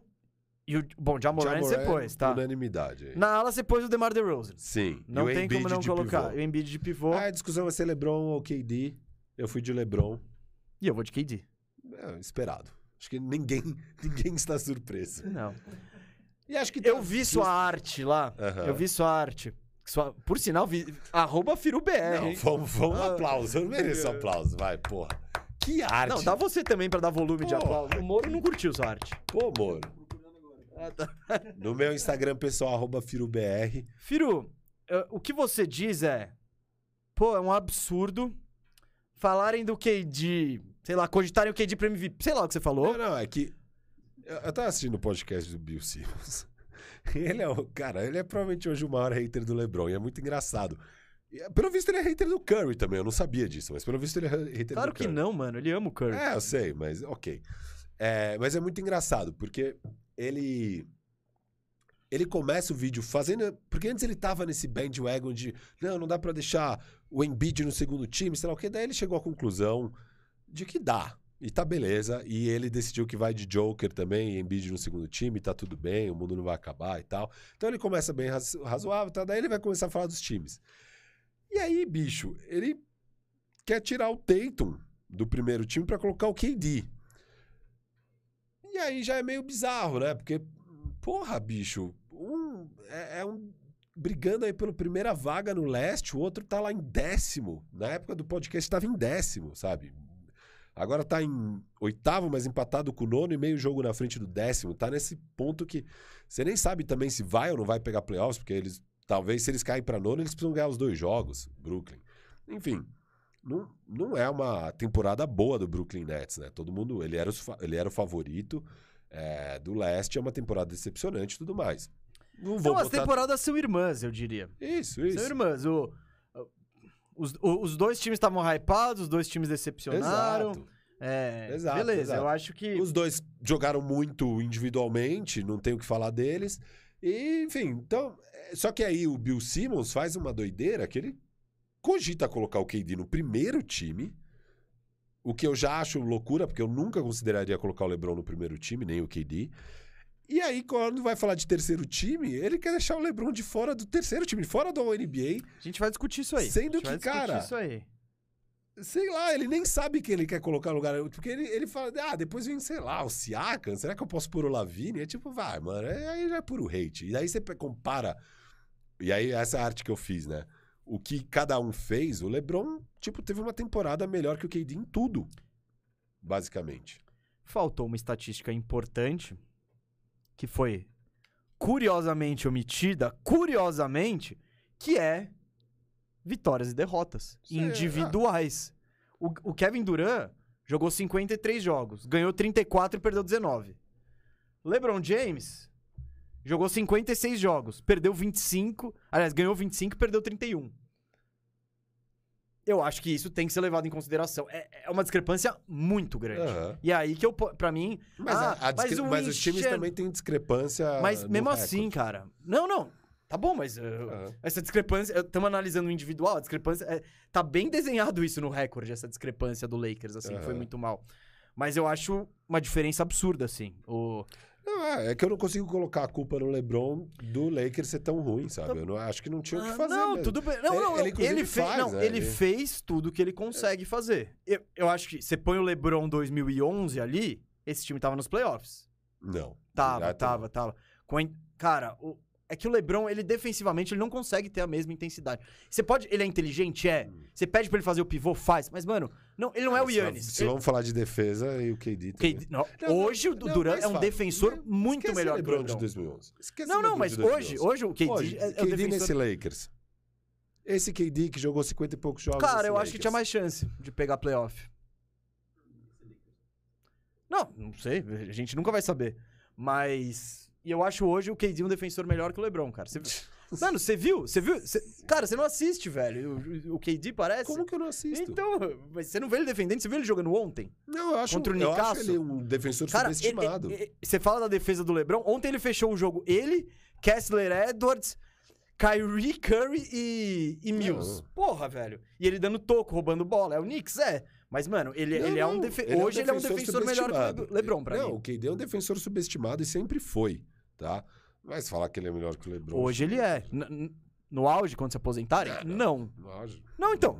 Hoje eu acho que ele é. Na minha singela opinião, assim. Mas o desempate não é a defesa, é vitórias, cara. Eu não... Tá muito grande esse. É. E aí você fala, ah, mas o time do KD é melhor. O KD teve, Não, mas. Tá bom, mas. teve meia temporada de Harden Então, e, a- mei- e meia- me- um quarto de temporada de Kyrie o que ele teve de- desses jogos com os Kessler Edwards da vida e tal, é tipo, óbvio, eu não entrei. O LeBron mal todos joga os- com o Anthony Davis, né, meu ano? Porque a- quando o Anthony Davis joga, o LeBron não tá e vice-versa. Eles jogam muito pouco juntos. E não vou nem comentar o Russ, porque a ideia era, a ideia era o Russ carregar o time sem o LeBron, porque nunca achamos que o encaixe ia ser bom de LeBron com o Russ, né? É, Enfim, cara, acho... Acho só surreal. Eu não, eu não tenho nem problema. Isso aí que você tá fazendo de, ah, o KD tá no segundo time e o LeBron no terceiro. Acho sussa. O que eu achei bizarro foi KD no primeiro e LeBron fora do NBA. Eu falei, Ah, para, velho. Aí é- não, é tudo surreal. bem, Aí é tudo bem. surreal. Tudo bem, tá tudo Mas bem. você colocando o KD no segundo, tamo junto, tá tudo certo. E Meu beleza. argumento faz sentido, vai. Não, não, critério de vitórias, beleza. É que eu, eu realmente, eu assisti muito Lakers. Cara, não tem como colocar zero no Cara, jogador o LeBron, LeBron. fez tudo que ele consegue fazer hoje. Hoje. Não, mesa, mas não- Não, não, beleza. é que não tem como comparar e, e ficar colocando, ah, o LeBron de 2011. Tem que comparar com o resto que tem na liga. O que, que Não, mais eu tem na... falando- Porque o LeBron não tá Eu competindo sei. pela Não, vaga. mas eu com- não tô dizendo, eu tô só comparando. Eu tô só Tá, comparando. tá, mas Porque eu sei, eu- pra mas eu dizer acho que, que o uma- LeBron de hoje Eu não acho que é... uma melhor comparação é quem que você troca pelo LeBron e esse time é bom. Esse time melhora, você põe o Yannis, melhora. Só de arrumar a defesa, melhora. Yannis, o LeBron, o, o Yannis nesse time com o Westbrook, Sim. Yannis com Westbrook. E sem AD quase a maior parte do tempo. Não, é o show do Yannis. É o show Sim. do Yannis. Que aonde esse time vai parar? Cara, eu imagino que na frente do San Antonio Spurs, pelo menos. Sim, sim, Pô, sim. já- até porque o Yannis jogou mais jogos que o LeBron também. Isso já vai ajudar. Sim, não, eu acho que. Cara, você botar o Jokic melhora. Isso. Você botar Não, o. eu acho que tem. Spar o Embiid, provável. ah, você é, você já. tá tirando o Anthony Davis, sim. Sim, o Anthony Davis não jogou. É que, é que esse Lakers sem o Anthony Davis, ele não tem proteção nenhuma de nada. São três caras que eu te falei que protegem o aro. Ó, eu e, vou o- te e falar. o LeBron, eu vou por mais que falar ele jogue de pivô, ele não protege o aro. Tipo, os caras atacam ele e não, chegam. não, não. Então, tipo, Não, cara, eu acho que esse time aqui ia estar realmente melhor É o Giannis e o Joker. Talvez o Luca um pouquinho melhor. E assim, não, é não, não. Com o Luca eu acho que sim. O Luca, sim, Lucas- mas defensivamente ia sofrer pra caralho Ah, esse mas time. então, mas é que. E, e, É cara, que o Lebron, eu não acho que ele defensivamente esse ano fez aquela puta. Porque ele não, também. não fez, Porque ele fez. também precisava atacar, ele precisava fazer É. 30 pontos por jogo. Você não ia. Exato. Então é. Aí, o lance é. Era um time sem salvação mesmo, então eu não coloco a culpa no LeBron. Ah, beleza, que o Joker ia ser melhor. Eu acho que o Joker ia dar um jeito, porque a gente tá vendo os caras que o Joker tá carregando. Mas eu não acho que o Joker ia carregar esse Lakers pro playoff direto. É, É que, um você tá, é que você tá pedindo pra ele subir quatro posições na Exato. tabela. O Lakers é o décimo primeiro. Se for um nono, já é um upgrade. É, eu acho. Eu acho que ficaria em nono, vai, com o Joker. Tá bom, com, com o Yannis podia pegar o nono, um oitavo. Isso, com o Yannis também. Cara, é- E o Luca, talvez. Aí o resto, com o Embiid talvez. né, não acho. Ah, mano, eu acho que o Embiid... Se você, se você precisa... Se seu jogo é, vou soltar a bola no Embiid e deixar ele resolver... Não, Seu teto pode não ser tão alto, mas eu acho que seu piso é altinho, sabe? Do- Ele sozinho vai dominar geral, soltar toda a bola nele, ele vai cravar, vai dar toco. Eu acho esse pá. Russ Embiid. Ah, foda-se. Vambora, vambora. Não, eu acho, acho que qualquer um desses caras é melhor pra jogar com o, Russ do que o LeBron. Sim, sim. Sim. O Joker, principalmente. O Joker, principalmente. O Joker desses é o melhor encaixe com, Não, o é Russ. lógico, ele é o melhor encaixe com todo mundo. Ele faz. Ele passa pros caras, ele chuta de três, ele é uma maravilha. Ele... E o que tinha uma belezinha. É uma belezinha. É, é só isso. Mas beleza, o seu segundo time, o meu então é Demar, LeBron e Embiid. O seu é... Meu, é Embiid, DeRozan, Duran, Ja e Curry. Ah, o Curry. Jai Curry, tá. E terceiro time, O seu é repassa, repassa pra. o meu é Trey Young, Ja Moran, Demar DeRozan, LeBron James e Embiid. Terceiro time. Locks. Locks 2. Eu coloquei KD e Steph. Eu coloquei Towns e CP3. O LeBron vai entrar, mas eu, eu, eu, eu, eu, eu pesquisei. É que eu não, eu não acho nenhum cara que tire ele. Porque os candidatos quem são? Siakam, Jimmy Butler, Adebayo. Quem mais? Fal- Faltou algum candidato que poderia. Zach Lavine botar de ala? É. É. Mas quem que você... Towns e CP3 estão no, tão no time, pra mim, certeza. Tá... Aí eu ponho. Eu acho que eu, eu vou botar o Trey. Você tá na dúvida sobre o Trey? Tava, tava. Entre Trey, Spider, Lavine. Não, Spider, Spider ele foi o último das minhas dúvidas. Ele não ia entrar. Harden, não. Vamos lá, meu amigo. Vamos lá. Não dá pra dar pro Harden. Se ele tivesse. É, eu fui de CP3 e Steph aqui. Não, e pivô você tem que ir de Towns também. Eu fui de Towns. Até pelo. Mano, Minnesota tá, tá melhor. O Ad- o Adebayo não, não, não teve jogo suficiente. É, não teve. Então eu vou botar o CP3. Vou botar, então, Lebronzinho aqui pra não gerar. Mas eu coloquei o Siakam, então quem que você não colocou? Ó, meus alas foi Tatum e Giannis, Então, eu tenho um- Demar e LeBron, Eu tenho uma vaga pro. KD e Siakam. Ou pro Lavin, ou pro Siakam. Ou pro Butler, ou pro Mitchell, ou pro A Adebayo. Ah, Butler não dá. Não, não, muito pouco jogo. Mas é o primeiro, mas é o primeiro do leste é foda, não tem ninguém também. Então é. É, mas não vai ter, eu acho, cara. Não, então, é o que eu falei, mas não vai ter ninguém em nada. É só o Tyler Eles Hero. ganharam jogos pra caramba com Struz e companhia, Não, bicho. É beleza. surreal. Você botou o Siakam? Não botou o Lavine? É, mas eu tô pensando bem, acho que eu vou de Lavine, cara. Lavine e KD. Não, mas eu acho que. Eu não sei, o Siakam, essa Siakam- reta final tá é, animal e dele. ele, e ele representa bem o. Eu, eu coloquei aqui, aqui tá escrito Siakam, mas eu tô pensando bem, talvez Lavine. É a minha grande dúvida. Siakam ou Lavine? Não, essas foram. Eu, então, eu até olhei o Lebron e falei, porra, décimo primeiro, vai, vamos lá. Mas não, não dá pra tirá-lo assim, né? Mas foi uma dúvida, não foi o meu lock ali. Eu olhei e falei, ah, tá bom, vai. Ah, pra mim o KD aqui é um lock. Não, tem que ser. Então, mas se o KD tem que ser um lock, o LeBron tem que ser um lock. Não, não, eu já te expliquei por quê, qual que é a diferença dos dois. Mas vamos lá. Bom, os- não, tudo bem. Eu concordo com você que tem essa diferença, mas você não concorda que tem a diferença em todo o resto? Não gritante. Não é uma, tipo, be- 1% aqui, 0,3 ponto a mais, sabe? Tipo, Não, Não é tem que coisas que são gritantes. tipo, É, eu não tô aqui com os dados, cara. Então, mas, mas em geral é tipo, sabe, não é uma margem monstruosa. E aí eu acho que você põe em vitória, isso é, é, bem, é bem relevante. Vitórias individuais, né? Porque É quer, que des- quer é descontar. individual, né? tá bom, mas desconta o que é um, um- um- o que é o, o Brooklyn sem o, sem o sem o Duran e com o Duran. É tipo, Quer ver, ó? Não, e eu acho que tem uns intangíveis que jogam contra o Duran aí nessa temporada também. Contra? Contra. Foi um péssimo líder. O, que, o Harden vai embora. Ele, ele fica do lado de um cara que não é comprometido Mas- no basquete. Cara, entendeu? Mas, não, mas, não, mas isso não, não- eu não. Eu não vou levar isso Não, na. sei, eu não levei muito a, a fogo. Tanto que ele tá aqui no meu terceiro time, sem dúvida nenhuma. Um lock. Lock pra o NBA. Ó. O- ele com o Brooklyn em décimo. O Brooklyn que era pra ser primeiro. é, talvez nem pegue playoffs. E pra mim ele é um lock, sem dúvida. É, É um cadeadinho ali. Tá confirmado O já. Brooklyn sem o Duran, espero estar certo aqui. Vou pro... Puta, perdi aqui o Duran. Ele tá. Tipo. 9,22. É um Ah, bagulho. lógico, um bagulho gritante. lógico. É. Então, mano, essa última posição aí eu tô, eu tô, eu tô em, em dúvida. O Siakam aqui, ó. 22,5, 8,5 rebotes, 5 assistências. 37,9. Ele é o líder da NBA em minutos? Ah, Nick Nurse, cara.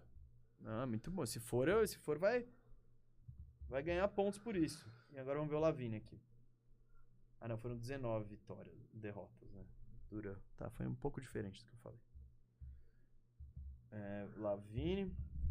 Vamos lá. Tá aqui, ó, 25, 24, 4,5, 4,5. Cara, eu eu vou de Siakam. Eu não E, quero e a eficiência do Lavine? PR, você quer? Não, eficiência de arremesso. Aproveitando. Ah, 55 do Lavine. E do Siakam, 52 Ó, e meio. Tá tão- PR. que é effective field goal É. ou true shooting? Não, Sabe? effective field- goal. PR, 19.9 Siakam, 19.9 Lavine. Exatamente igual. Eu vou com o Siakam pra... pra... Ah, não, não, não, tem mais uma. Ah, não, jogos. Isso é importante. 6666. Siakam. Não, não, eu quero recompensar. Eu acho também injusto com o Toronto. Isso, exato. Toronto Já tá tem o DeRozan aí, então... Toronto tá na frente do Bulls, É. já tem o DeRozan. Eu vou de Siakam também. Fechou aqui, Cara, os times ficaram parecidos, hein? Ah, mas eu não achei que iam ficar. pouca coisa Eu não diferente. achei que ia ficar Até o diferente. Cat estamos de acordo. Só me faltava. Aí seria muito hate, né? O Vai Jazz tá melhor que o, que o Minnesota. E o, e o Cat. E o... É que você vai falar que o Ant é o melhor jogador do Minnesota. É um hater. E que o, e o Gobert, cara, é surreal os minutos do sem Gobert. É surreal. Surreal. o Não, time sei. é, É que, bizarro. é que sai o Gobert e entra Firu de pivô, né? Não, ração Whiteside. Então, a Sanity o White Sanity. Não, não... Não, mas é, é, é surreal, assim. Então, a- acho que tem uma, um argumento aqui pra se fazer de Gobert contra Cat. Eu fui de Cat, mas eu não acho que é. Sim, não tem nem discussão. Acho que tem discussão. Eu vou vestir minha camisa de hater do Gobert aqui. Ah, então, é que você é hater do Gobert. Você dia- não? Não. Mano, você... quem viu Faxina Firmeza sabe que eu não sou hater do Gobert. Eu só tenho. Eu só acho um probleminha às vezes ele. Ah, Eu acho o Gobert bem bom e acho que ele tá nesse nível do Cat aí nessa temporada. Mas o- eu, eu escolhi o Cat até pela novidade, vai. Chega de Gobert, seu terceiro pivô por. Não acabou, ele nunca mais vai ser. Escreve isso. Nunca Não, mais. terceiro no não, NBA? nunca mais será. Pode escrever. Nem na NBA? Não. Não, nunca, nunca. Rudy Gobert nunca mais será um All-NBA. Pode escrever aí. Ele ainda pode entrar num All Defensive Second Team Não, pra não, você? Isso é- esse, é, esse é o filé dele. É. Mas All-NBA ele não será mais. E Sabe nem por quê? Defensive Player of the Year. Ah, isso a galera cansou. Não, esquece. Não, não será mais. Pode anotar aí. Pode anotar. Não aposte na KTO neles. Sabe por quê? Jokic, Embiid, Cat, Adebayo, Mobley. Tem um cara que chama Anthony Davis também. Não sei se você conhece. Eu gostaria de ver ele em quadra. Se ele jogar, quem sabe eu, eu bem. cogito. Tá bom, Anthony Davis. Nunca mais vai ser. Nunca mais vai ser o NBA, o Cat. Pode. o Cat não, o, Gobert. o Gobert. E nem falei Chat Holmgren, nem esses caras aí. Não sei, velho. Não, não será mais. Pode ir. Uma pena, porque eu adoro, eu amo o Gobert. Nossa senhora, cara. Ó, repassar meus times aqui, ó, NBA. Passa. Luca, Booker, Tatum, Giannis e Joker. Isso aqui a gente tá de acordo. Mesmo time, o nosso primeiro time. Que maravilha. Segundo time, Trey Young, Jamoran, DeMar DeRozan, LeBron James e Embiid. E terceiro time, o CP3, o Steph Curry, Kevin Durant, Siakam e Carl Anthony Towns. Os meus ficaram. Os meus ficaram. Ficou parecido, né? Time número 1, um, Jokic, Giannis, Tatum, Luca Booker. Número 2, Embiid, DeRozan, Duran, Ja e Curry. Número 3, Cat, LeBron, Siakam, Chris Paul e Trey Young. A gente tem duas coisas diferentes só. É o Trey com o Steph e o KD com o LeBron. Não, olha, o Rogério aqui tá me chamando de hater do LeBron, do Booker, do Gobert e do Trey. Eu falo, você é um cara que tem muitos ódios, eu não, sou mais amor. você é o cara que fica plantando ódios aí, meus, que não existem. Eu não falei nada disso. Eu, quem, Você, quem eu que- conheço o quem que chegou à jeitinho. conclusão aí? O Rogério. Viu? Não, se quiser me chamar de hater do Gobert, você pode chamar de hater de dois caras mesmo. Kyrie Irving e Russell Westbrook. Esse eu assumo. E desde sempre, beleza. Quando, o se o Kyrie destruir esses playoffs, eu vou bater palma pra ele. Se o Westbrook destruir esses playoffs...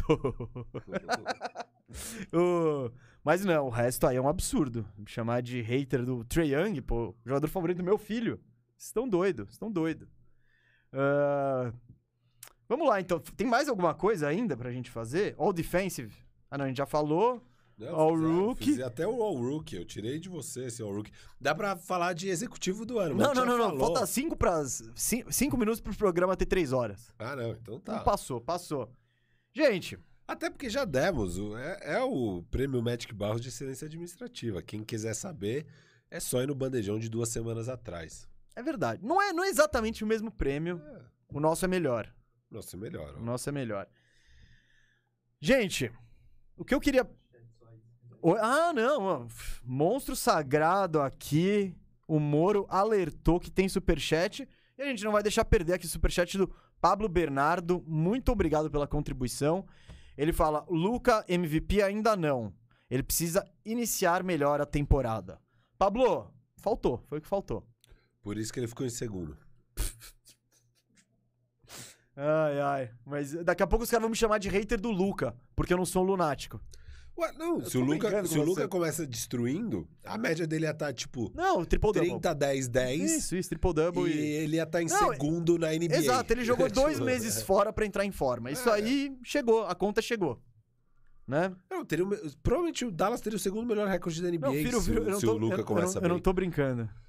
Aqui, ó. Mas nada supera o hate do Mesa pelo Vince Carter e o Grant Hill. Isso. Isso é verdade. Pô, hate no Grant Hill é sacanagem. Ca- Ah, mano. Ah, o Vince Carter, beleza. Mas o Grant Hill, Cara, ô, ele se lesionou, mas- bicho. pô, bicho. ô, Ele era um monstro. Então, E se lesionou. Que- Acontece. por que ele não foi o monstro no meu time? Ah, tudo bem, mas é lesão. Ah, pô. mano. É Não, lesão. mas- Lesão, lesão, lesão. Mas sabe o que foi bizarro? Ele jogou muito no Detroit um tempão. Aí, quatro anos no Magic não jogou nada. Aí depois ele aparece no Phoenix, em vários outros times jogando. Ah, mas daí já. Porra, eu queria que ele entrasse em quadra, pelo menos. Você quer ver? Os caras pedem, os caras pedem. Eu vou falar qu- qual foi, quantos jogos ele fez pelo Orlando. E vou pedir pra você adivinhar, Firo. Ó, ele defendeu o Orlando Magic de 2000 Embaixo tem um resumo. a assim. 2005. Não, a 2007. E aí? 2000 a 2007. 138 jogos. 200. Ah, chutei pra baixo. Sim. No Detroit, 6 anos, 435, mais que o dobro. E no Phoenix, 5 anos, 362. Oreiudo demais, velho. É, usou o DM de Orlando pra ficar. Não, usou pra caralho o DM. Foi lá fazer fisioterapia na Disney. Cara, mas. E é... o T-Mac se matando. Não, esse cara é uma pena. Não, mano. e sabe o Ele que? era- E o, e o ele pior é, ele surreal. foi só jogar depois que o T-Mac foi embora. Porque primeira temporada em Orlando, 4 jogos. Segunda temporada em Orlando, 14 jogos. Terceira temporada em Orlando, 29 jogos. Então, tipo, eu não vou dizer que eu odeio o Grant Hill, eu odeio a situação. É. Mas, tipo. Quem não viu, tenta assistir a última temporada dele em Detroit, jogos, o que der pra ver, porque esse cara, ele tinha tudo pra ser a cara da NBA no pós-Jordan. Ele era talvez o melhor jogador ali na virada do século, de 99, 2000 ali. Ele era surreal, Grant Hill. Surreal. Não, ele era aqui, ó. Que a, a média dele no Detroit, último ano antes do Orlando: 28, 6 rebotes, 5 assistências, chutando quase 50% de quadra. Ele era muito bom. Foi campeão ali, ele era. Jogava com o Christian Leitner em Duke e tal. Foi sete vezes All-Star, todas antes do Orlando. Não, ele foi. Não, acho que. Ele foi All-Star Or- pelo Orlando? Nossa, a NBA devia estar tá mouse, hein? Já- eu já tinha apagado ele da minha Tem história. uma aí. fase, tem uma fase. E o Vince aí. Carter, meus amigos, que. Só que chegou, ó. Depois. Não, chega de Vince Carter, vai. Não... Não, não quero nem começar. Isso. Não quero nem começar. E chegou uma mensagem do, do nosso parceiro aqui. Nosso parceiro de cartas, Kelvin Kerber. Ah, Com- agradecemos a contribuição, Kelvin. E ele falou: Firu foi coerente demais hoje, não gostamos. Nem eu, nem eu. Ah, aqui, ó. E o hate do Jamir Nelson? Puta que pariu, esse eu acho que é o maior. Eu vou fazer um programa. Eu, eu- eu- eu vou fazer, acho que, uma live na firmeza, falando de todas as pessoas que. Você pode me chamar hater, porque eu de fato não gosto desse cara. Mas Booker, Trey Young, não. Não aqui. É, eu, eu não posso fazer um programa similar a esse, porque eu, eu, eu não tenho. Você ama gente. todos. Não, você tem que falar os caras que você ama. Mas ama, tipo o Kawhi. Fala, eu amo esse cara tanto quanto eu amo o Kawhi. O Kawhi eu consigo fazer um programa de quatro horas só de elogios. De tanto que eu gosto dele. Eu gosto mesmo, muito. Ele é fantástico. Não Né? tenho nenhum. Será, eh, tem algum que eu odeio mesmo, jogador da NBA? Eu não gostava do Paul George, mas eu já, já dei o braço torcido, eu já tô gostando um pouco mais dele. Eu não gostava muito do Ingram e já também tô gostando um pouco mais do Ingram. Eu acho que hoje não tem nenhum jogador que eu odeio. Nenhum. Acho que você não tá assistindo basquete o suficiente, é isso que eu digo. Pat Bev, será que eu odeio? Não, ele não é relevante o suficiente pra eu odiar. Bom, comenta aqui embaixo, gente, por favor, quem que o Firu odeia? Que ele não tá lembrando, porque ele acha que ele é só amor. Mas Só o amor. Cat você odeia. Você chama ele de perdedor. Você tá há três anos chamando ele de perdedor. Há três anos. Eu tô, eu tô fazendo com o Cat a mesma coisa que o Shaquille O'Neal fez com diversos jogadores, inclusive o seu Embiid, de chamar na chincha, porque, cara, eu sei o seu potencial. Quero ver você entregar. Agora ele tá entregando mais, já gosto mais Chamou de dele. perdedor. Chamou de perdedor. Tem o Enes, né? O Enes não tá nem na NBA mais, então não vamos falar dele. Porque começou a falar de Enes Kanter, aí vai vir a Cia, vai vir. Mano, melhor dar uma segurada. Eu não odeio o Enes Kanter jogador, eu odeio esse idiota aí, né? Que é a pessoa Enes Kanter. É. Enes Liberdade. É. Tem mais um? Além do. Ah, que eu. Antes do Kelvin, aí. antes do Kelvin, desculpa, hein? Esse eu não tinha visto. Ó, desculpa aí, viu, Kevin não, é o do Pablo. É o do Pablo? O Pablo eu li. Vitor Gabriel, aqui, ó. Vitor Gabriel, se fosse Michael Jordan no lugar do LeBron James, o Lakers ia pros playoffs? Ia. É que óbvio que Michael Jordan do Wizards, não. O Michael Jordan do Bulls, sim. É, o Mesa tá falando que o, o LeBron de 2011 também levaria. É. Então, Então, tipo, eu, fa- eu acho que o que eu falei é, é uma, pro LeBron de 37 anos, eu acho que é um peso gigante, muito grande pra carregar. é. eu acho que o mais importante é que a gente chegou à conclusão que nenhum jogador levaria esse time direto pros playoffs da ah, atualidade. talvez. É que tipo, ó, vamos É. lá, esse não tá difícil chegar nesse playoff. Ah, bater o Utah aí não tá fácil. Cara, O ó lá, Denver? ó lá, ó lá, Denver, Minnesota, Clippers, Pelicans e Spurs. Não, direto. Não, então, direto. direto, eu tô falando, tira o Denver. A vaga do Denver tá, Você tem que bater o Denver. Não, então, pô, a, a gente tá falando exatamente agora isso. O time do Denver é uma porcaria, só que tem um MVP. Põe um MVP ali. Se você troca, se você põe o LeBron no Denver, onde o Denver termina esse ano? Troca o Jokic pelo LeBron. Bem à frente da onde o Lakers está. Bem à frente. Ah, hum, sim. O LeBron com esse time aí estaria em nono, pelo menos. Pelo menos nono. LeBron com esse... 36-43, você acha? Você confia no 36-43? Quem... O nono tem isso? Não, tem 35-44 o Pelicasso. Caraca, era tão fácil. Não, é, é patético. O Lakers tá com 31 vitórias. 31. Mano, quem diria? É hein, patético. Eu tô Mano. Ô, não é difícil chegar em 31 velho? vitórias na 50 NBA. derrotas é, é- Nossa senhora, bicho. Não, é- 50 derrotas. É deprimente, velho. Então, Não, mas ele, ele estaria com certeza, pelo menos em nono com o time do Denver. Pelo menos. Não, ele estaria. parabéns, Lebron. É. Não, não- mas não estaria tão. Por isso que eu exalto Não, o mas Joker então, como mas- MVP. Não estaria em sexto. Não estaria em Eu, sexto. eu acho que Ninguém- estaria em eu décimo falo, ali. ninguém nossa. levaria esse Denver ao sexto lugar. Só o Joker. Só o Joker. É o único cara que. Não tem uma cara. Um cara que você vai trocar o Joker por alguém e o Denver vai ter o mesmo nível de sucesso. Não é à toa que Esse pau esse, é- Yannis, velho. esse é meio pau, conceito que do o- Most Valuable Player. Não, eu acho esse pau Yannis, sim. Eu não acho. Eu, ah, ia mudar o, o Nuggets, mas. Cara, ia ser louco também, uma correria maluca ali. Enfim. Boa, Defesa põe lá monstra. o Jamarco Murray e o Jeff Green pra correr. o Campazzo. Não, o Campazzo corre. Ah, o Aaron Gordon. Aaron não, Gordon, Aaron Monty Gordon, Will Morris, Barton. Will Barton. Ian- Cara, É. acho que, que dá, né? Mas vamos. Enfim, o que eu... galera, esse programa foi bom, hein? Esse programa foi bom, filé, programa filé. Ah, o que eu quero pedir aqui, ó. O que eu quero pedir? Olha só, a gente, a gente, a gente nunca vai terminar esse programa porque vai chegando no superchat. O Diego Piala aqui ó, falou: o Michael Jordan do Wizards iria para o play-in, hein? Porque ele ficou em décimo lugar. Então. E aquele time era ruim, hein? Não, para. Era o Kwame Brown. Tá, mas como que era a NBA na época? Tem- O Michael Jordan do Wizards fazia, sei lá, 20 pontos por jogo, gente, calma. E o papel dele era pontuar. Ah, ah, o do LeBron é o quê? Sim, mas o LeBron tá metendo 30 pontos por jogo. Mas o LeBron. Não, não, não dá pra O LeBron- comparar o Jordan dessa idade com o LeBron Então, é- dessa idade. Mas dá sim, o Jordan de 37 anos dá pra comparar com o LeBron. O Jordan de 39, não. Não, mas o LeBron tem 37. O Jordan jogou até Ah, 37. não, o, não, o Jo- Jordan jogou até 34. É, É isso, achei que ele tinha jogado até 36. não, não. Aí ele volta com 38. Isso. é- é- o LeBron tá hoje na última temporada do Jordan, em termos de idade. Na última temporada Não. do Jordan. Não, o Jordan, na, na penúltima, não. O, o LeBron tem o LeBron não tem 38, o LeBron tem 37. O Jordan jogou 2001 com 38 e a 2002 com 39.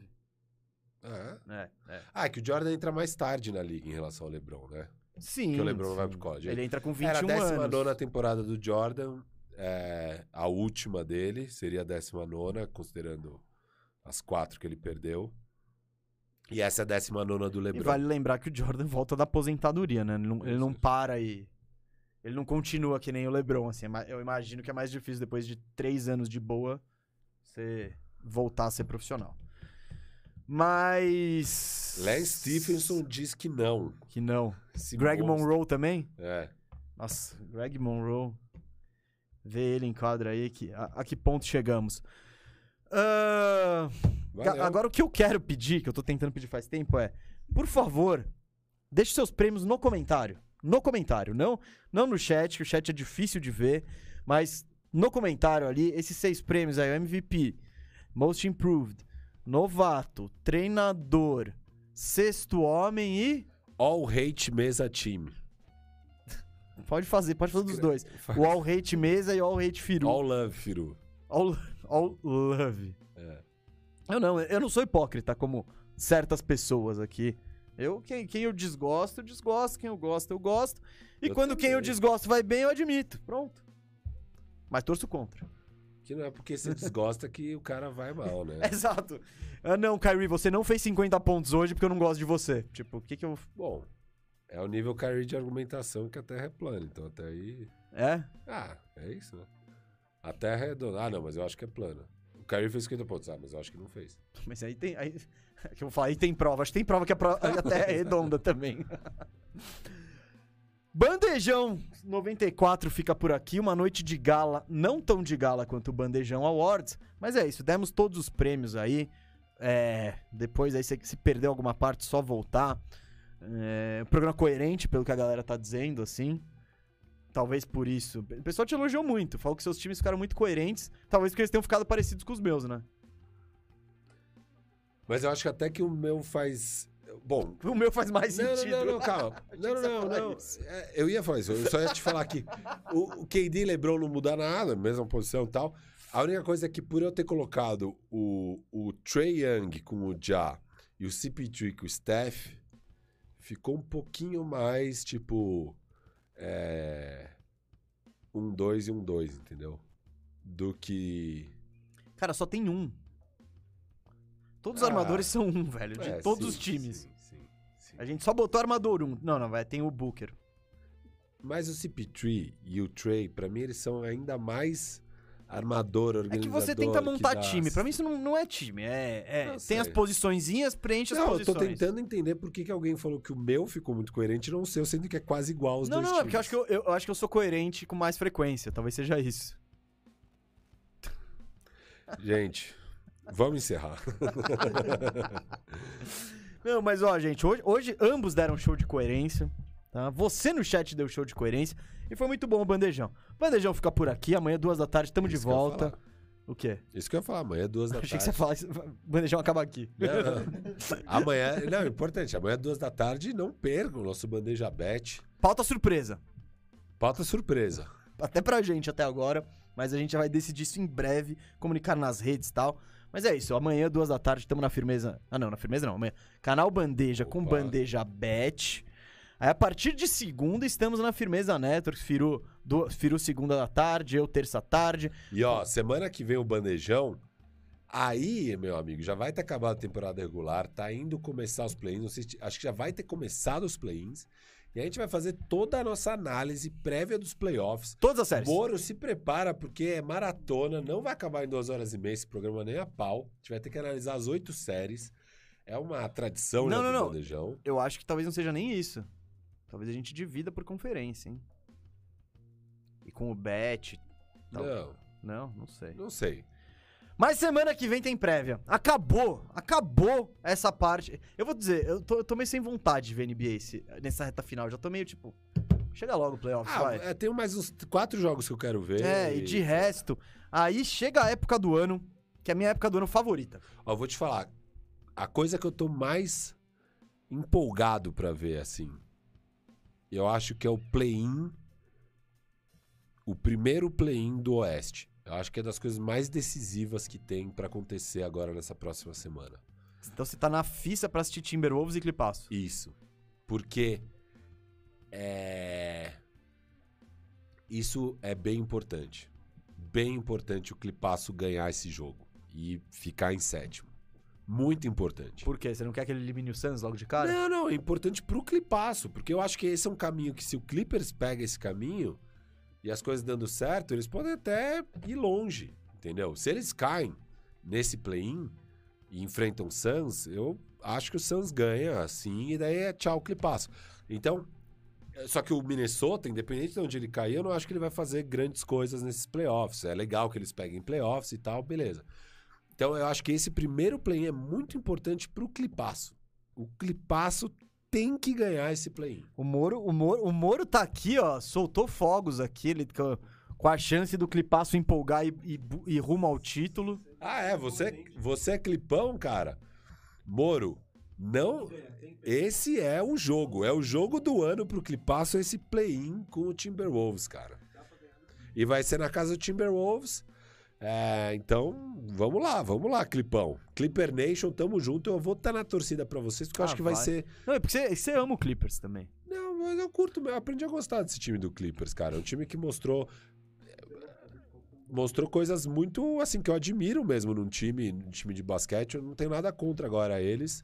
Eu acho que eles tinham, mostravam muitas coisas que eu odiava naquele começo. No... Quando a gente começa o bandejão, né? Eles eram um time arrogante, que não tinham ganhado nada e já se achava os fodões. É, e agora eles são um time que, mano, realmente rala pra caramba, é, que se superou aí em vários momentos de adversidade e que conseguiu ir bem na temporada mesmo sem suas duas estrelas. Então, é um time que eu admiro, admiro o trabalho do Tailu, gosto da maioria dos jogadores que estão lá. E. Inclusive agora o Paul George, né? Vocês sabem que eu virei a página e já gosto do Paul George. E, cara, é, torço para que o time ganhe mesmo esse jogo, porque eu acho que vai tornar os playoffs do Oeste ainda mais divertidos do que eles já serão. Então, esse eu, é o eu- jogo. Eu, não tô. Eu só quero que chegue play-in e matar. Porque, de verdade, os playoffs são a minha época favorita do ano. Tudo bem, você tem Copa do Mundo de 4 em 4, mas todo ano, a tradição. Ah, pô, legal, o Corinthians vai chegar na final de Libertadores. Isso aí é Hã? pode acontecer ou não pode acontecer. Calma, tô falando de anos, mas tipo, o, o que acontece. aconteceu? Isso aconteceu uma vez na vida. Não, o que que tá beleza. Não, mas então, mas já aconteceu, não aconteceu? Ah, tá, vez, né? Então, não dá, pra, não dá pra dizer que acontece todo ano. Ah, tá, tá. Nem o Palmeiras pode dizer isso. Não, ninguém. Então, mas sabe o que acontece todo ano? Tem playoffs. É isso. É isso. Então, essas são as coisas que você pode contar que vão acontecer e elas acontecem, por isso essa é a melhor época do ano aí. É animal mesmo. Tô, É. tô empolgado. Chegamos, galera. E esse foi o último programa de temporada regular. O próximo já é de pós-temporada. Então vamos que vamos. Chegamos na pós-temporada. Chegamos. Nossa terceira, Terceira. pós-temporada mesmo. A gente, acho que é o nosso tie break, hein? Que da a gente hora. teve hein? uma animal, É. uma péssima. Não, péssima não. Péssima não, tá. As condições eram adversas. Era, por quê? Muita lesão, bicho. Foi Todo mundo fala, os playoffs foram decididos por lesão. Então, é difícil. Então é isso. Então a gente teve um playoff animal, um outro que não dá pra avaliar, e vamos ter outro playoff animal agora. Vamos ter um animal. É e eu, isso. cara, vou passar a semana inteira estudando e vai ser muito boa as nossas análises aqui na semana que vem pra... A gente quer fazer uma boa prévia mesmo dos duelos aí, Não, não, pensar nos É o que a gente matchups, fez em todos, os- todos os anos. A gente vai Então- pegar o, vai pegar o duelo, vai falar, É. dividir em, em temas e tal. E aí a gente termina com o palpite, porque a gente Não foge do muro. Ex- não, Não. foge do muro, É, não foge da raia. Isso. A gente foge do muro. não foge do muro é, é o oposto do que eu quis dizer. A gente não foge da raia. Cara, acho que acabou esse programa, né? Acho que, acho que acabou. O cérebro já não tá funcionando tão bem. Mano, Vamos 3 horas e 15 de bandejão, é isso que você gosta, é isso que o nosso Brasilzão, Portugal, Angola e outras nações lusófonas gostam. É, isso? Valeu, gente. Até amanhã, Bandeja Bet.